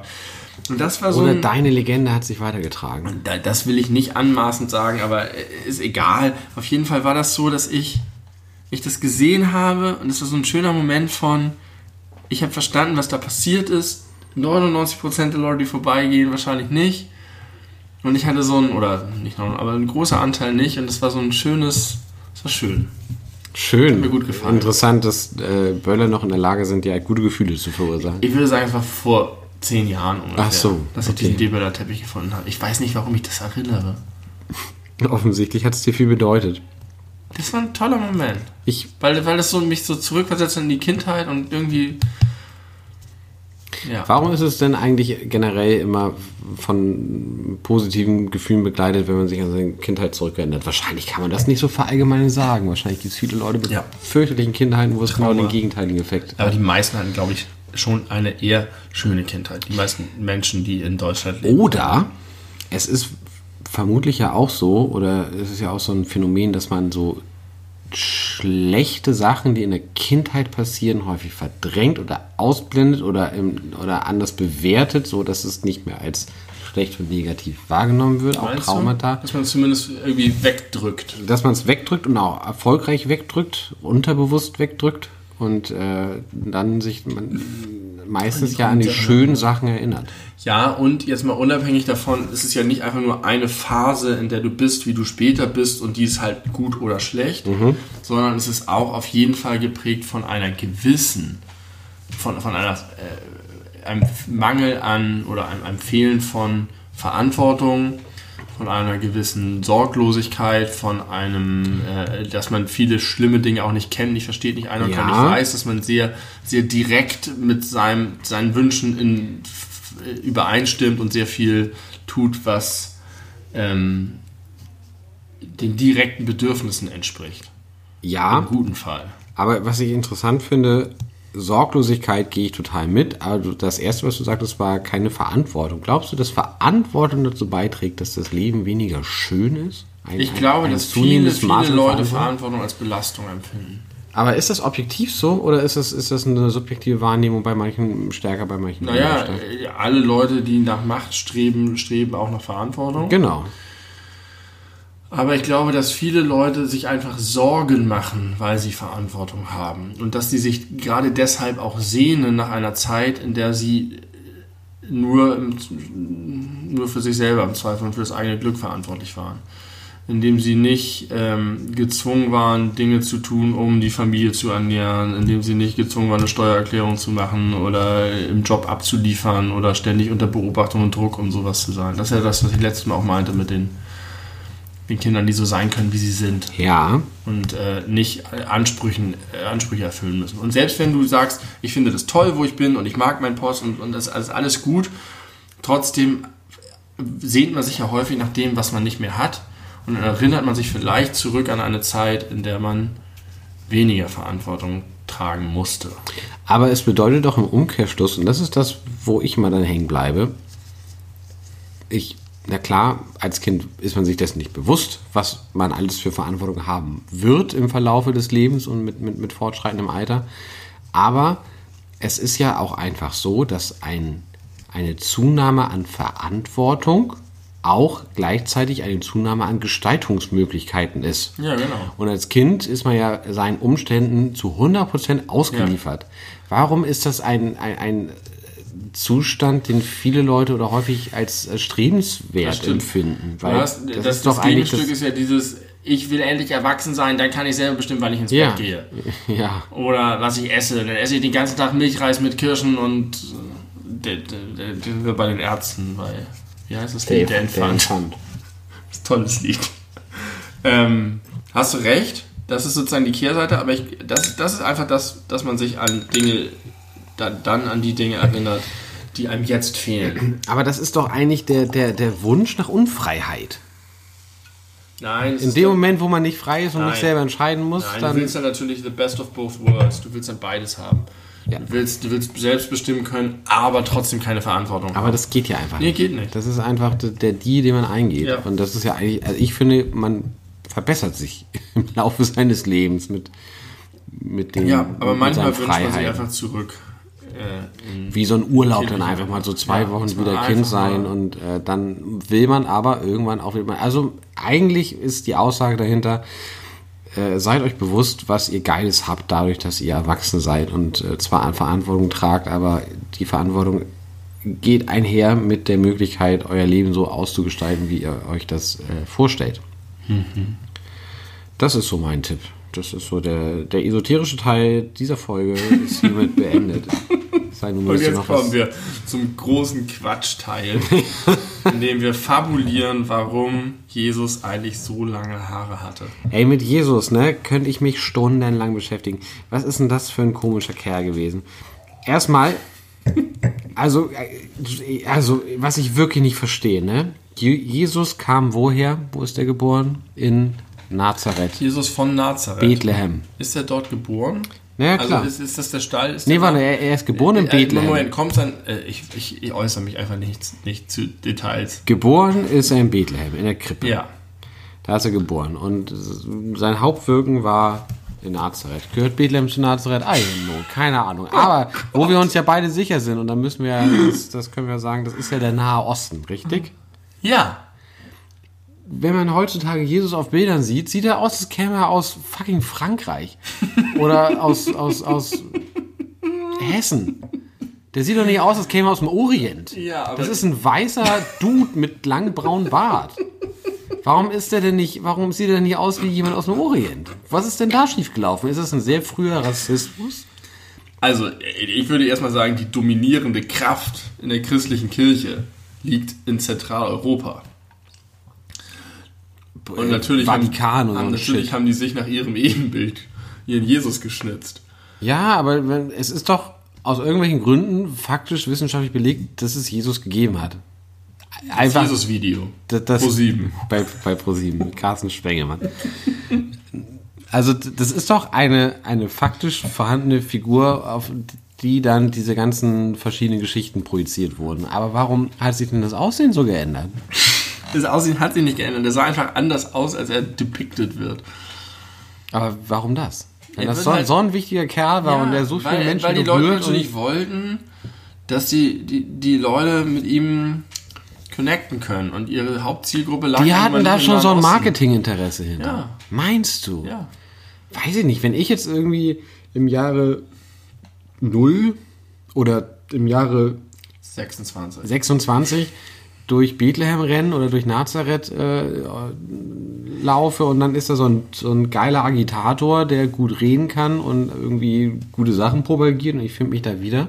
Und mir ist es wichtig, das für die Nachwelt aufzubereiten und als Geschichte darzustellen, dass andere Leute auch von den wunderbaren äh, Ansichten hören, weil das so ein äh, fortschrittlicher Kerl ist. Und ich möchte, dass der auch noch diesen Personenkult hat dann gebe ich mir noch ganz viel Mühe dafür zu sorgen, dass die nachfolgenden Leute wissen, wie der aussah. Da gab es ja noch keine Fotos und so, die mussten das doch erzählen. Das muss doch. Vielleicht hat er einfach damals noch nicht den Status. Na, muss er doch. Der hatte doch da seine Jünger schon um sich. Und nur einer Weiß von ich- denen hat ihn weißt, betrogen. weißt du denn, wie, wie, welche Teile davon wirklich historisch sind? Nein, ich weiß gar nichts, was da historisch ist. Da habe ich keine Informationen. Ja, ich auch nicht. Keine. Ahnung. Aber es ist schon, es ist schon, ist, ich denke einfach immer, es ist einfach so eine krasse Erfolgsgeschichte. Wenn der Typ hier jetzt heute mit uns im Podcast als Stargast sitzen würde. Jesus. Ja. Und wir ihm einfach, ihn einfach mal konfrontieren würden mit unserem sehr, sehr gefährlichen Halbwissen. Na, ich, wenn Jesus jetzt hier wäre, ich würde einfach versuchen, so ein gutes Interview zu führen. So einfach Fragen, die man an Jesus hat. Ja. Erstmal natürlich so grundlegendes. Erstmal würde ich klären, wie war es eigentlich wirklich. Erzähl Genau. doch mal die Story, wie du gestorben bist und genau. äh, was vorher passiert Wer ist. hat dich verraten? Ist Judas wirklich und, so ein und Schwein? alt dieses mit den Jüngern und einfach nur, erstmal gar nicht so, so nahelegen, sondern erstmal nur fragen, wie bist du gestorben und was ist in den Jahren davor passiert? Genau. Was war dein Leben? Was sind deine wichtigen Beats in deinem Leben? Nächste Frage, wie war das mit dem Wein und dem Wasser? und apropos, was hast du für Nee, dann würde ich ihn nach seinen Werten fragen. Ah ja. Dann würde ich fragen, was bist du für ein Typ? Äh, was ist dir wichtig im Leben? Dann zeigen wir ihm das Video von George Floyd und dann gucken wir mal, was er dazu sagt. Und wenn er sagt, hey geil, ich bin pro, pro Police, Alter, dann schmeißen wir ihn raus.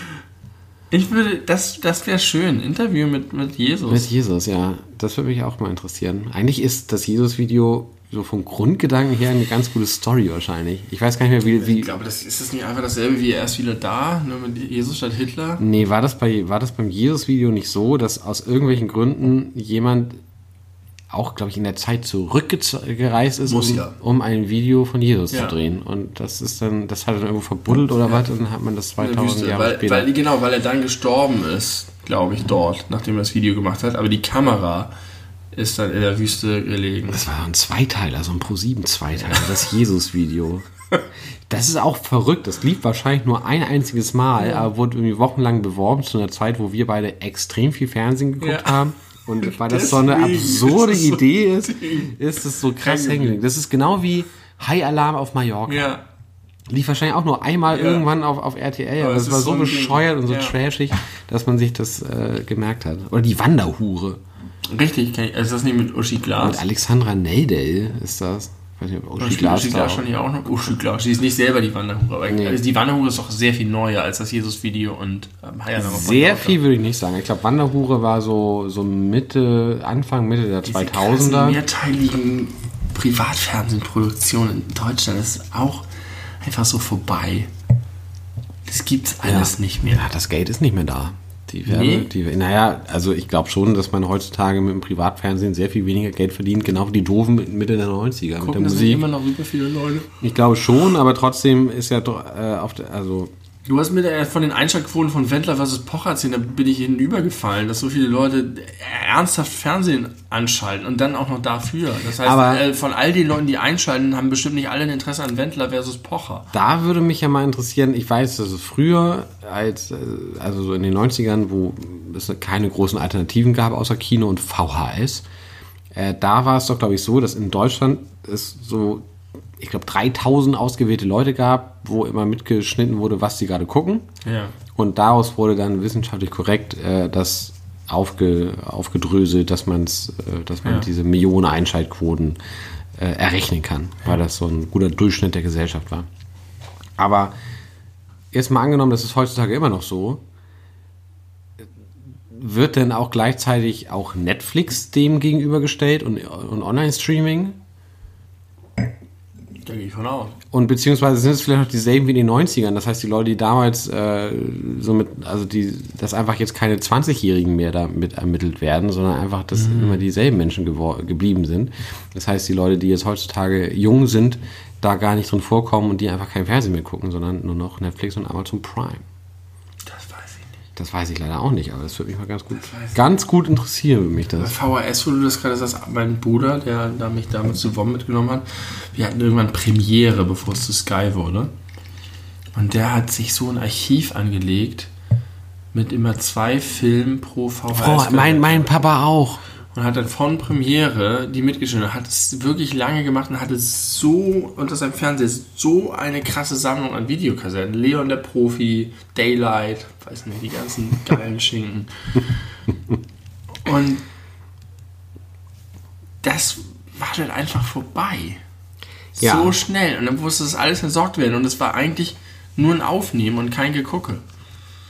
Mein Papa hat es auch, da gab es immer so ein DIN A5 Schulheft, wo Obwohl, dann. Nee, ich erinnere mich auch, dass wir dann manchmal welche da rausgezogen haben und die geguckt haben. Genau, bei, bei meinem Papa war es nämlich auch so. Immer pro, pro VHS zwei Filme und in diesem DIN A5-Heft stand dann so eins und dann stand da Red Heat und Action Jackson. Und dann bei Nummer zwei stand dann da Alien 1 und Goonies. Und so ging es halt die ganze Zeit weiter. E.T., diese ganzen geilen 80er-Sachen. Gibt es noch die Videokassetten? Äh, ich weiß for fact, dass es die leider nicht mehr gibt. Die, die, sind irgendwann auf dem Sperrmüll gelandet. Ja. Aber ich hatte die dann ganz lange auch in meinem Zimmer einfach gelagert, als bei mir das eigene Filminteresse erwachte. Und ja. ich habe ganz viel davon immer wieder geguckt. Das ist doch schön. Ich habe hat es gelohnt. Predator, Scream, diese ganzen Sachen. Geil, das war, das war eine gute Predator Zeit. Predator habe ich mal in Venedig geguckt. Auf Englisch, als ich noch nicht so gut Englisch konnte. Das ist aber einfach, weil da wird noch nicht viel geredet. Da wird, da wird, wird, viel gepredatet. und viele, viele äh, Handshakes gemacht, wo die Bizepse gegeneinander andrehen. Das ist, das ist Predator, auch ein guter ja, Film. Ich sehe diese Szene am Ende, wo er da im Schlamm liegt und sich mit Schlamm bedeckt, damit er auf dem Heat-Sensor nicht ja, gesehen und aber diese ganz krass weißen Augen ja, hat. Das ist, hat sich total eingebrannt. Wo er dann sein, sein, sein Helm du bist so äh, unfassbar hässlich. Geil, ey. Ja, Predator. Ähm, ich habe gerade davon erfahren, ich weiß leider nicht, wie das Wort ist, dass es eine Phobie gibt vor offenem Wasser. Das ist auch sinnvoll, das ist äh, naheliegend, dass es die gibt. Ja. Tassolophobie oder irgendwas mit Tass. Und ähm, es ist ein Essay von jemandem, der beschreibt, dass er das in Videospielen hat. Mhm. Und der benutzt Beispiele dafür, wo ich einfach festgestellt habe, das habe ich eins zu eins. Richtig doll. Ich habe ja mal so ein Spiel abgebrochen, wo es keine Gefahren gibt, Endless Ocean, eine Tauchersimulation, weil man dann irgendwann in den Abgrund tauchen muss und einfach ganz tief runtertauchen muss. Und wie er das Video in dem Video beschrieben hat, dass er Angst davor hat, und er meinte, das erste Spiel, das das in ihm ausgelöst hat, war GTA San Andreas und da ist nichts im Wasser, da ist nichts, was dich angreifen kann. Aber es gab irgendeine Situation, dass er sozusagen von oben ins Wasser gefallen ist und dann im Wasser war und dieses, du bist oben und weißt, unter dir ist was, du kannst es nicht sehen und unter dir ist. Und dann von klein auf, die, er meinte, er hat das recherchiert und die Beispiele, die kamen dann so harmlos wie irgendwelche so 98er Cartoonspiele wie Banjo Kazooie, wo so ein riesiger Fisch im Meer schwimmt. Und das ist eins zu eins war alles bei mir da und bis heute komme ich damit nicht klar. Mit, mit Wassertiefen in Videospielen. Und alle Beispiele, die er genannt hat, kannte ich genauso und ging mir genauso. Far Cry 3. Wenn du, wenn du äh, am Strand bist und ins Wasser, ins Meer so, gehst? Ein bisschen. Ich weiß, dass ich mal äh, tauchen war, schnorcheln war. Und da war es auch so, dass ich mich, wenn ich über Wasser war, extrem unwohl gefühlt habe. Mhm. Und da war es halt, kam halt auch noch dazu, ich war über Wasser, habe runtergeguckt, sah, es ist ganz weit und dann habe ich wieder über Wasser geguckt, kurze Zeit und plötzlich habe ich was an meinem Fuß gemerkt, weil ich einfach super schnell weggetrieben bin und dann an so einem Korallenriff oder so, was so ein bisschen höher war. Und das hat mich, mir mega Panik gemacht. Und da habe ich mich gezwungen, dann einfach runterzugehen. Und wenn ich unten war und richtig getaucht bin, längere Zeit, war es halt eine wunderschöne, zauberhafte, bunte Welt mit tausend Fischen in allen Farben. Und es war total geil. Aber dieses ausgeliefert sein und schlechter sich bewegen zu können als alle anderen Tiere, die da um einen rum sind, weil die halt dafür gemacht sind. Und das ist, ich glaube, das ist das Einzige, was ich habe, was wirklich als Phobie qualifiziert, weil es so irrational und so krass ist, dass ich ein Spiel, ein Videospiel nicht, ich kann auf den Stick nicht weiterdrücken, weil es ist so krass sich in mir alles zusammenzieht. Kennst ja. du das? Hast du das gar nicht? Nee. Ist es einfach so, es ist dir egal, wenn ich habe Monster Hunter deswegen abgebrochen, weil es einen Unterwassergegner gab. Ich habe Endless Ocean nicht weitergespielt. Nein, kenne ich nicht. Also ich finde Spinne eklig und also vor allem diese, diese riesengroßen Monster-Varianten auch irgendwie bei, bei Harry Potter oder, oder Herr der Ringe oder ja. auch in Videospielen. Da schüttelt es mich so ein bisschen und ich bin ein bisschen gehemmt, aber ich lasse mich davon auf jeden Fall nicht abhalten und das ist einfach nur eher Ekel als Phobie. Und nee, Phobie. Und deswegen äh, meine ich, da habe ich das zum ersten Mal erkannt. Bei Spinnen habe ich es auch eher mit dem Ekel, aber das gibt sich inzwischen auch. Hier, hier mein, mein neues Leben als Farmer. Aber das ist so, dass ich wirklich das Gefühl habe, das ist qualifiziert als Phobie. Ja, kann ja sein. Weil es wirklich dazu führt, und es gibt halt Leute, die sagen, sie spielen äh, so Leute, die das haben und dann Subnautica spielen und sich dabei filmen. Und das, ist, das kann ich nicht ertragen. Aber das, das, das Video anzugucken. Das Interessante ist ja, dass ja die wissenschaftliche Meinung in der, in der Psychiatrie ist, dass Phobien angelernt sind. Aber woher habe ich das? Das wäre jetzt die Frage, die ich stellen würde. Wo kommt das her? Ich weiß, dass ich von Kind auf, als ich irgendwie noch klein war, wir am Gardasee Urlaub waren, dass ich mich nicht getraut habe, ins Wasser zu gehen. Und irgendwann, wenn ich dann mich daran gewöhnt hatte und es gemacht hatte, bin ich wie ein Wilder da rumgeplatscht und den Fischen hinterhergesprungen, vor denen ich vorher Angst hatte. Und bis heute ist es so, dass ich bei jedem Urlaub und immer wenn ich am Meer bin, erstmal gehemmt bin, ins Wasser zu gehen. Ja, komisch. Und wenn ich dann aber so, dann komme ich gar nicht mehr raus und dann finde ich es auch ganz toll und dann macht es mir ganz viel Spaß.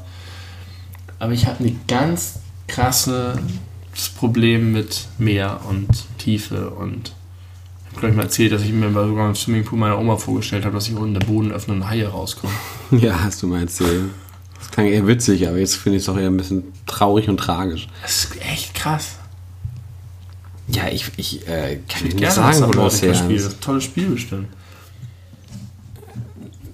Ja. Ich bin nicht am Meer groß geworden. Ich hatte nie ein, ein traumatisches Erlebnis mit dem Meer. Wahrscheinlich auch deswegen. Wenn du am Meer groß geworden wärst, vielleicht wäre es jetzt nicht so schlimm. Ja. Kann doch sein, kann doch sein. Ja, ich, ich kann es dir wirklich nicht sagen. Hast du irgendwas, was in der Phobie, in der Phobie nahe kommt? Ich überlege, also als nächstes wären, wären, wären, die, wären die Spinnen. Ich hab, Höhe, nee. Enge. Nee.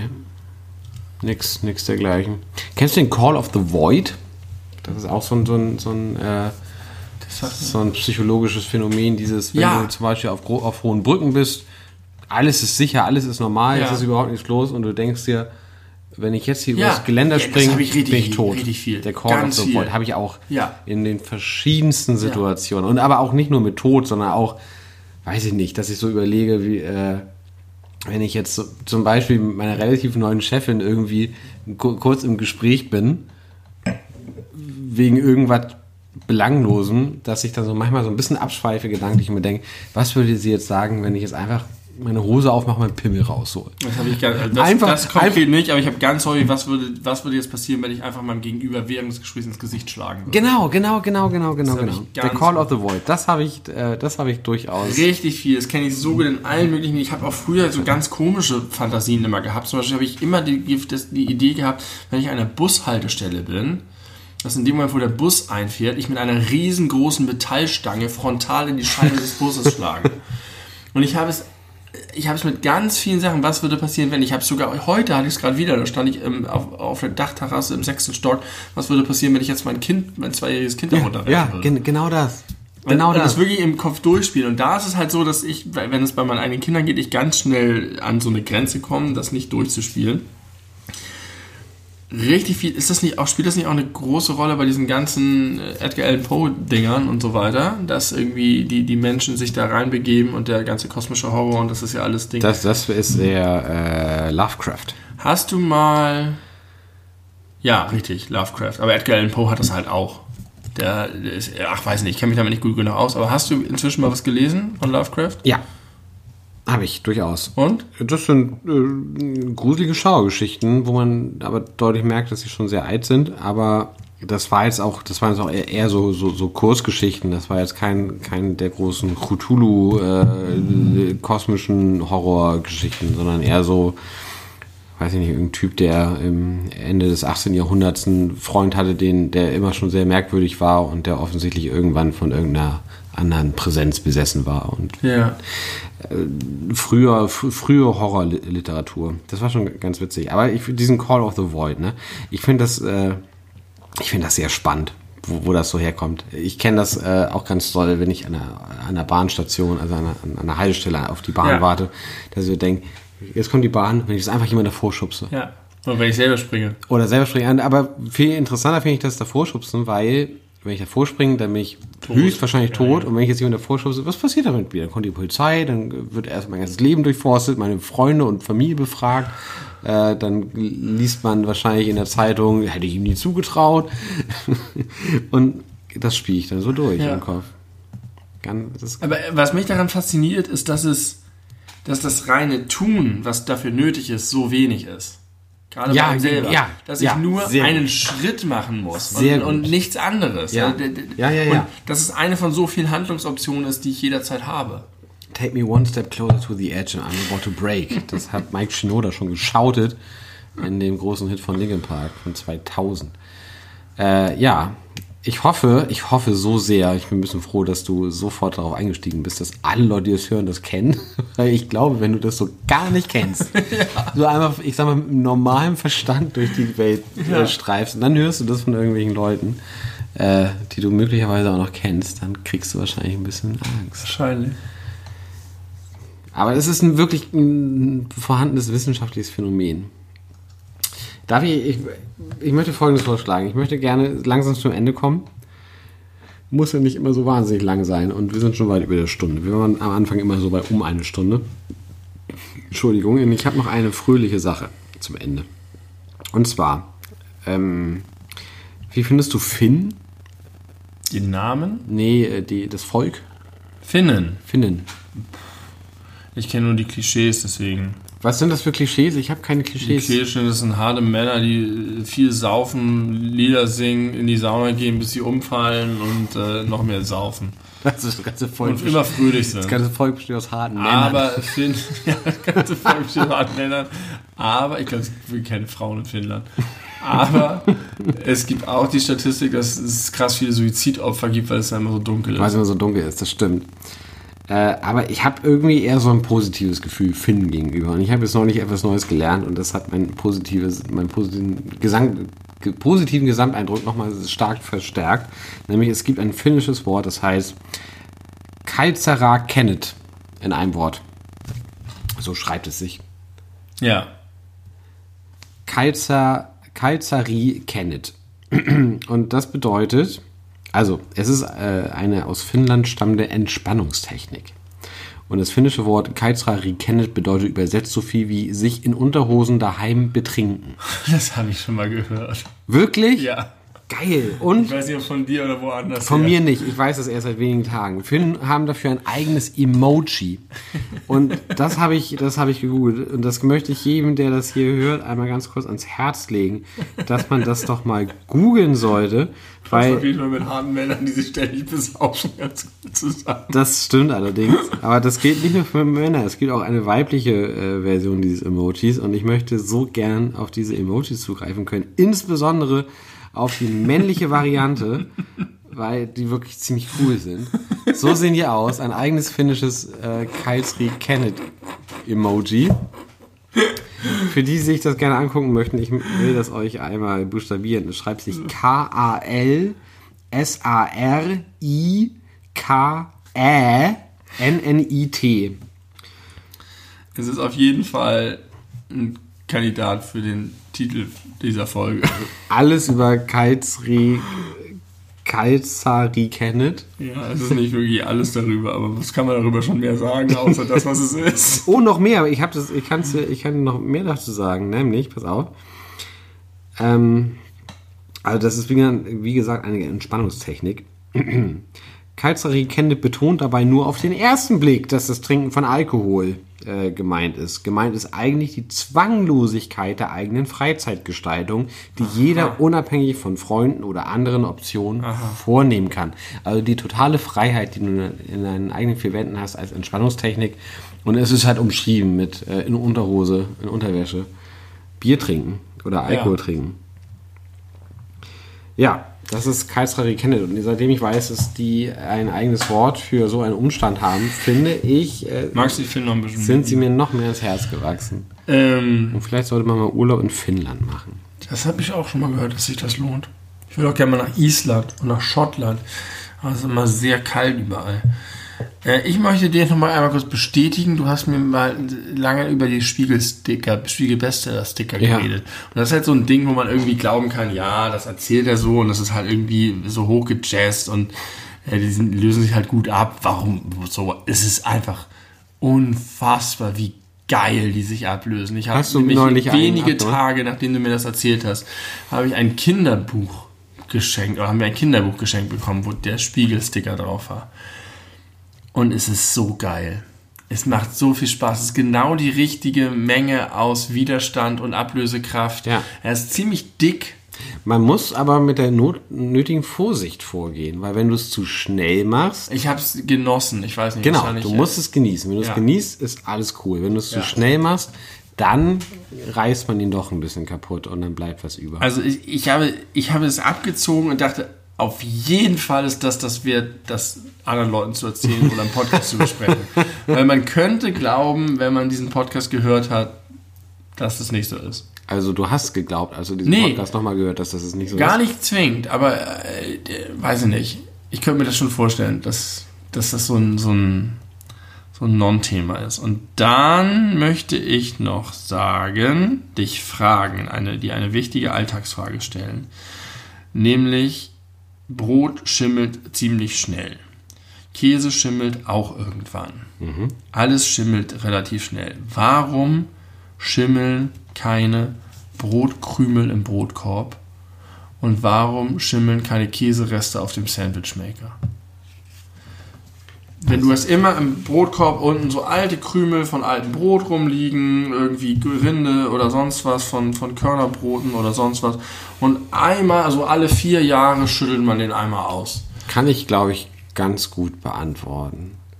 Ich kein glaube, Schimmel, nee, Schimmel braucht, glaube ich, physisch eine vergleichsweise große Fläche, um sich anzu, anzusiedeln sozusagen und zu vermehren und sich so auszu, auszuwachsen, dass sie Sporen bilden und sich Kleine ausbreiten. Teile schimmeln nicht. Oder dauert viel, viel länger vielleicht. Dass die halt nicht die präferierte Oberfläche sind, wenn da Schimmelsporen irgendwie sind, dann setzen sie sich eher irgendwo anders fest. Ja. Das wäre jetzt meine Das, Vermutung. Äh, das ist ein guter Punkt. Das könnte ich mir vorstellen. Machen wir mal runter die Hände. Das war gerade das Live-Fotoshooting Für diese Folge. für die Folge. Ich darf die Hände nicht hoch machen. Aber ich Man sollte sich einfach nicht so drehen. So ist vielleicht besser. richtig spannend, dabei jetzt zuzuhören. ja. Eigentlich wollte ich, dass du weiterredest. Da konnte ich nicht. Wenn ich, wenn ich fotografiert werde, muss ich mich darauf konzentrieren. Ähm, okay, das danke. Das, das könnte gut sein. Aber ich habe ich hab einfach so, ich habe irgendwie so ein Sandwich-Maker aus dem Keller geholt, wo ich wahrscheinlich das letzte Mal vor anderthalb Jahren was mitgemacht habe. Da waren Käsereste dran, die waren astrein, die hätte ich fast gegessen. Also vielleicht stimmt es nicht, das ist nur eine Vermutung. Wüsste ich gerne. Aber eigentlich kann es ja an nichts anderem liegen, weil es ist ja genau dasselbe wie die größere Variante, nur, nur ein kleinerer Teil davon. Ja. Und bei der größeren Variante passiert es, bei der kleineren nicht. Das Ja. heißt, der entscheidende Unterschied muss die Größe sein. Es ist zumindest eine naheliegende Vermutung. Das wäre meine. Jetzt habe ich, hätte ich zum Abschluss noch, damit ich es auch streichen kann, zwei Dinge, die ich gelernt habe über die Welt. Oha. Oder ich habe Theorien entwickelt über die Welt, weil ich Hühner habe. Dinge, die ich mich vorher gefragt habe und die ich mir nicht erklären konnte. Und ich frage mich, ob du sie dir erklären kannst. Das erste ist, warum gibt es das Sonntagsei? Warum isst man Sonntagseier? Kennst du das, das Konzept? Es gibt dieses Ding, so am Sonntag gibt es ein Ei. Und sonst in der Woche nicht ein Frühstück. äh, Das, das, das Frühstücksei, das Klopfei zum Klopfen, das ist ein Ja, ja, Sonntagsei. ja, ja. Und das zweite ist, warum gibt es auf Eierpackungen immer den Hinweis zu kühlen ab und mindestens haltbar bis? Zu kühlen ab. Ja, bei, auf Eierkartons steht immer, ab wann man sie in den Kühlschrank tun muss und bis wann sie gesehen. haltbar sind. Bei allen Eierkartons steht Das das waren sie drauf. halber sind, klar. Aber, Ja, aber ab auch wann man sie in ja. Aha. Und ich dachte mir, hä, du tust, kaufst sie und tust sie in den Kühlschrank. Warum soll ich sie vorher irgendwo anders rumstehen haben? Okay. Äh, Und beides glaube ich jetzt entschlüsselt zu haben. ich habe zu beiden Theorien. Ich fange mal mit der zu kühlen Ab-Geschichte an, auch wenn ich das, wie gesagt, noch nie bewusst aus so einem Karton gelesen habe. Also Haltbarkeitsdatum klar, aber zu kühlen ab, I don't know. Jedenfalls glaub, kann ich mir vorstellen, dass aufgrund der Unsicherheit über die Lieferdauer und dann letzten Endes des Verkaufsdatums zwischen Ei wird gelegt und dann im Großhandel weiter Ja. transferiert, die irgendwann mal entwickelt oder, oder herausgefunden haben, was die Zeit ist von Legen bis, keine Ahnung, durchschnittlich dauert das dann vielleicht sechs Tage, bis dann die Eier im Handel sind, wegen Vertriebswegen und so. Dass man weiß, auf der, in der Zeit sind sie auf jeden Fall nicht gekühlt, Ja. weil sie dann ja auch wieder im Laden stehen, Ja. ungekühlt. Und dass man dann aber sagt, wenn man sie, keine Ahnung, 14 Tage ab dem Zeitpunkt, wo sie gelegt wurden, wenn man sie dann im Kühlschrank tut, dann sind sie so und so lange haltbar. So, Ach so. Als, als Garantie dafür zu sagen, wir wissen nicht ganz genau, wie lange sie insgesamt haltbar sind, weil wir nicht genau wissen, wann sie in den Kühlschrank kommen. Ja. Aber bedeutet das eigentlich, das habe ich mich auch gefragt, das wirst du mir jetzt beantworten können, da die ja nicht im Supermarkt gekühlt sind, könnte man sie doch eigentlich auch zu Hause ungekühlt rumlagern lassen. Kannst du, aber dann sind sie nicht so lange haltbar. Nicht so lange haltbar. Du- Und ich habe okay. immer gedacht, fuck, wieso, ich tue die einfach, die sind halt so bis dahin mindestens haltbar. Und es ist doch besser, wenn ich sie schon vorher kühle. Warum? Weil das suggeriert irgendwie, dass Leute sich Eier kaufen, sie zu Hause auf den Kühlschrank stellen und dann sagen, oh, jetzt tue ich sie in den Kühlschrank. Es wird Zeit, sie. Quatsch ist. Warum ich tut man denn eigentlich nicht die Eier im Supermarkt auch ins Kühlregal? weiß ich auch nicht, wusste ich auch immer, keine Ahnung. Es erschließt sich mir nicht, weil ich glaube, sie, es schadet ihnen auf jeden Fall nicht, wenn man sie kühlt. Ja. Und was ich mir jetzt glaube, das ist, das ist die wackeligere von den beiden Thesen. Die andere ist ziemlich viel solider. Was ich glaube, mir erschlossen zu haben, ist, dass es eine Bauernlogik ist. Denn ich habe einfach einen Arsch voll Eier jetzt gerade. Ich habe super, ich kriege drei Eier jeden Tag und weiß nicht wohin damit. Ich gebe dir jetzt welche mit jeder, der hierher konkret Eier geschenkt. Und ich kann die gar nicht alle in den Kühlschrank tun. Das heißt, es ist schon so, dass es für mich wichtig ist, zu wissen, ab wann ich die eigentlich kühlen muss. Und eine Ja. Orientierung zu haben. Und ich glaube, dass die einfach in ihrer Bauernlogik stecken und das einfach jedem Endkunden auch mit auf den Weg geben. Ich habe noch eine Theorie dazu. Darf ich? Ja. Vielleicht weiß man einfach von Ei ist gelegt zu Ei geht kaputt, also im Sinne von Ja, äh, wird schlecht. Ungekühlt weiß man immer, es dauert auf jeden Fall so und so viele Tage und dann ist vorbei. Sobald ein solches Ei im Kühlschrank ist, ist dieser Prozess nahezu unterbrochen oder so stark verlangsamt, dass man, äh, dass man sagt, dass das dann einfach lange hält, weil einfach der Unterschied der Mm. Gärungsprozesse im schnell Ei- in den Kühlschrank tun? ja, das verstehe ich nicht. Deswegen, das finde ich immer noch die beste Frage daran. Warum werden die im Supermarkt nicht Ich, ich gekühlt? glaube, darum geht es bei dem Hinweis nicht, sondern ist, ja, warum werden sie überhaupt nicht? Das stimmt. Das ist eigentlich die beste Frage. Ja. Okay, was war nochmal die erste Frage? Warum isst man sonntags ein Frühstücksei? Da habe ich auch eine ganz klare Theorie zu. Früher, ich rede Im so. Mittelalter? Nee, ich bin ein bisschen später. Ich bin so in den 50ern. Ein Früh, junges Nachkriegsdeutschland. Ja. Die Leute hatten nichts, die, die Trümmerfrauen waren immer noch stark beschäftigt, den ganzen Schutt aus Barmbek wegzuschleppen. Da gab es den Badetag, das war traditionell Samstag. Da hat dann die ganze Familie gebadet im selben Wasser, weil man hat sich das einmal die Woche gegönnt und mehr war aber nicht drin. Und die, Der Herr Vater die, durfte die, als erstes rein. die, genau, und dann absteigender Ja. äh, Alters äh, Reihenfolge, Reihenfolge. Hackordnung. Hackordnung. Wieder. Francesca musste als letztes. Genau, weil sie die jüngste war. ähm, und genauso war es vielleicht beim Ei, weil die, die, die Familie war damals sehr groß, sehr, sehr zahlreich, viele Kinder, fünf, sechs Kinder Standard, weil ja auch die ganzen Millionen von Kriegstoten aufgefüllt werden mussten. Deswegen mussten die Familien auch viel gebären und nachweislich ist es ja so, dass nach Kriegen mehr, vor allem auch mehr Männer, mehr Jungs geboren werden, was ja immer noch mir mein völlig Ja. zerspringen lässt. Ähm, und genauso kann ich mir vorstellen, es gab nur genügend Eier pro Familie, so dass man nur einmal die Woche Ei essen konnte und dann hat man halt den Heiligen Sonntag gewählt. Das wäre meine Theorie.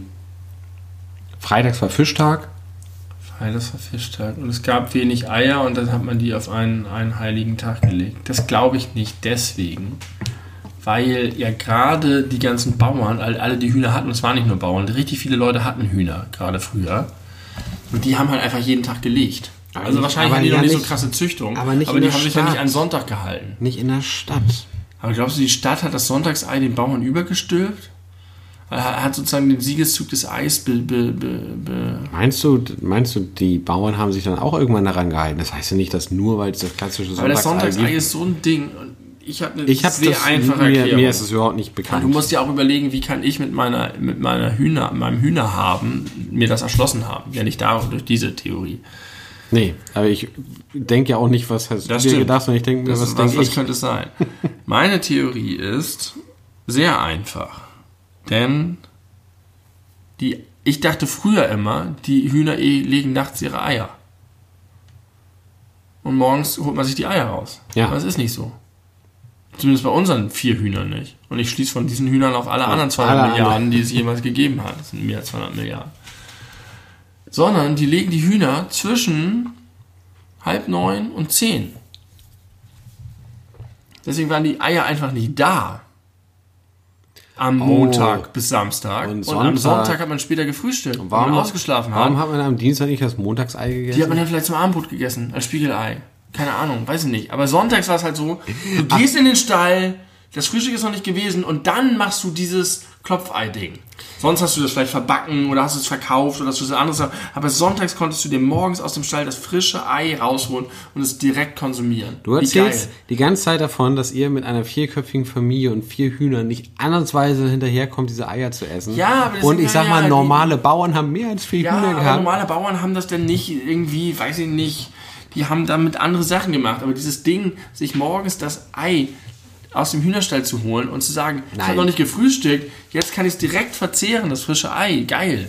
Das ist, das, deine ganze Theorie fußt darauf, dass alle Eier des irg- auf irgendwelchen anderen Wegen weggekommen sind. Ja, die werden Und das- verkauft oder ja, weiß nicht, aber das sonntags gönnt, sich, sonntags gönnt man es sich zum Frühstück, weil sonst kommst du gar nicht auf die Idee, das zum Frühstück zu essen. Vielleicht hast du sonst nicht so viel Ei ist- Zeit, weil sonst Ei so viel los ist auf dem Bauernhof, dass du zu viel arbeiten musst und Sonntag, weil kein Markt ist. Sonntag ist auch Markt. das stimmt hinten und vorne nicht, was du da dir überlegt hast. Du isst später Frühstück. Ja, das mag ja sein, Das ist ja nicht der Bauer, es kommt nicht von den Bauern. Das mit der Bauern war, das war die andere Theorie. Es ist sozusagen der Standardmensch, der in einem, irgendwo lebt und einen normalen Job hat, aber halt auch Hühner im Garten, wie früher alle Leute Hühner. Wenn ich jetzt zu unserer 89-jährige Nachbarin gehe, die sagt, wie toll, dass wir wieder Hühner sind, das erinnert mich an meine frühere Zeit, als wir hierher gezogen sind. Alle hatten Hühner. Früher hatten die Leute Hühner. ja, Zur aber Selbstversorgung. Und sie konnten die Eier morgens nicht essen, sondern haben sie halt dann eher abends gegessen. weil oder, sie zu viel zu tun hatten oder weil kein Ei da war. Das ist eine wichtige Frage bei deiner und früher waren die auch noch nicht so gezüchtet.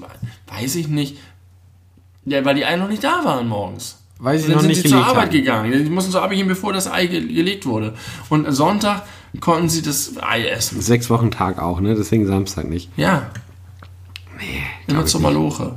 Glaube ich nicht. Das ist, Schön, bevor sie zur Kirche gegangen sind, erstmal. das setzt alles voraus, dass alle Eier des Vortages bereits irgendwie anderweitig aufgebraucht oder verkauft. Es oder geht, glaube ich, um das. Frische, um das direkt sich rausholen und, oh, cool, das könnte ich jetzt essen am Sonntag. Das esse ich jetzt. Sonntags, das esse ich jetzt Und- direkt. aber es direkt kam- aus dem Huhn raus. Und das gefällt mir richtig gut, das zum Frühstück zu essen. Das ist was Besonderes. Jetzt Ja. vergesse ich aber natürlich, dass außer sonntags äh, jeden Tag wieder aufs Neue, dass das ja auch geht Ja. mit dem Ei, was ich mir vom Vortag aufbewahre. Ja. Das halte ich Es gibt alles ja auch für diese sehr Theorie, schwach. dass man nicht so viele Eier essen soll. Ganz schwache, ja. Und das, das stimmt. ja, nee, das glaube ich eigentlich nicht. Eiweiß ist super wichtig. Ja, nee, glaube ich nicht. Tut mir leid. Ich, äh, ich, Ich wäre so froh, als ich auf diese Idee gekommen bin, weil ich immer gedacht habe, und da kamen so zwei Gedanken zusammen, die ich immer hatte. Warum Sonntagsei und Alter, die legen diese. Die legen die, es wäre schon wichtig zu wissen, wo es herkommt, ne? Wo es origin komm, kommst aus der Welt der Bauern, kommst aus der Welt der Städter, kommst aus der Nachkriegszeit, Ja. kommst, kommst aus der Agrarzeit, kommst von den alten Römern. Man weiß es aber nicht. Wenn, ich google das gleich mal, Das wenn die ist Folge vorbei ist. Also die ist jetzt nahezu am Ende. Die Folge ist sie jetzt- atmen noch ein paar kleine äh, Duftwolken aus. aber es, ist, es sind die letzten Züge. Die ist Ja. auch schon wieder sehr lang, aber das macht ja nichts. Wir Es ist sind 1.21 Uhr am 14. Juni 2020. Wir sind kurz vor der Sommersonnenwende. Bald werden die Tage wieder kürzer. Dabei hat der Sommer noch gar nicht richtig begonnen. nee gefühlt hat das noch nicht richtig angefangen. Aber auch tatsächlich äh, kalendarisch nicht. Richtig. Nun denn, äh, ja, wir werden jetzt gleich noch ein bisschen weiter streiten, wo das Sonntagsei herkommt. Nein, machen wir nicht. Wir werden es einfach googeln und dann hat einer recht oder gar keiner hat recht oder beide haben recht. Wir werden es sehen. Danke, dass ihr dabei wart. Äh, liebe, liebe Grüße an eure Haustiere und bis zum nächsten Mal. Eure beleuchteten Brüder. Das Benny und Tim. ja, ja. Das ist dein Name. Ja, ja, das ist richtig. Folgt uns bei Instagram und Facebook und so. Belebu. Twitter und Twitch und YouTube. Da könnt ihr uns überall verfolgen. Du musst ausmachen. Also.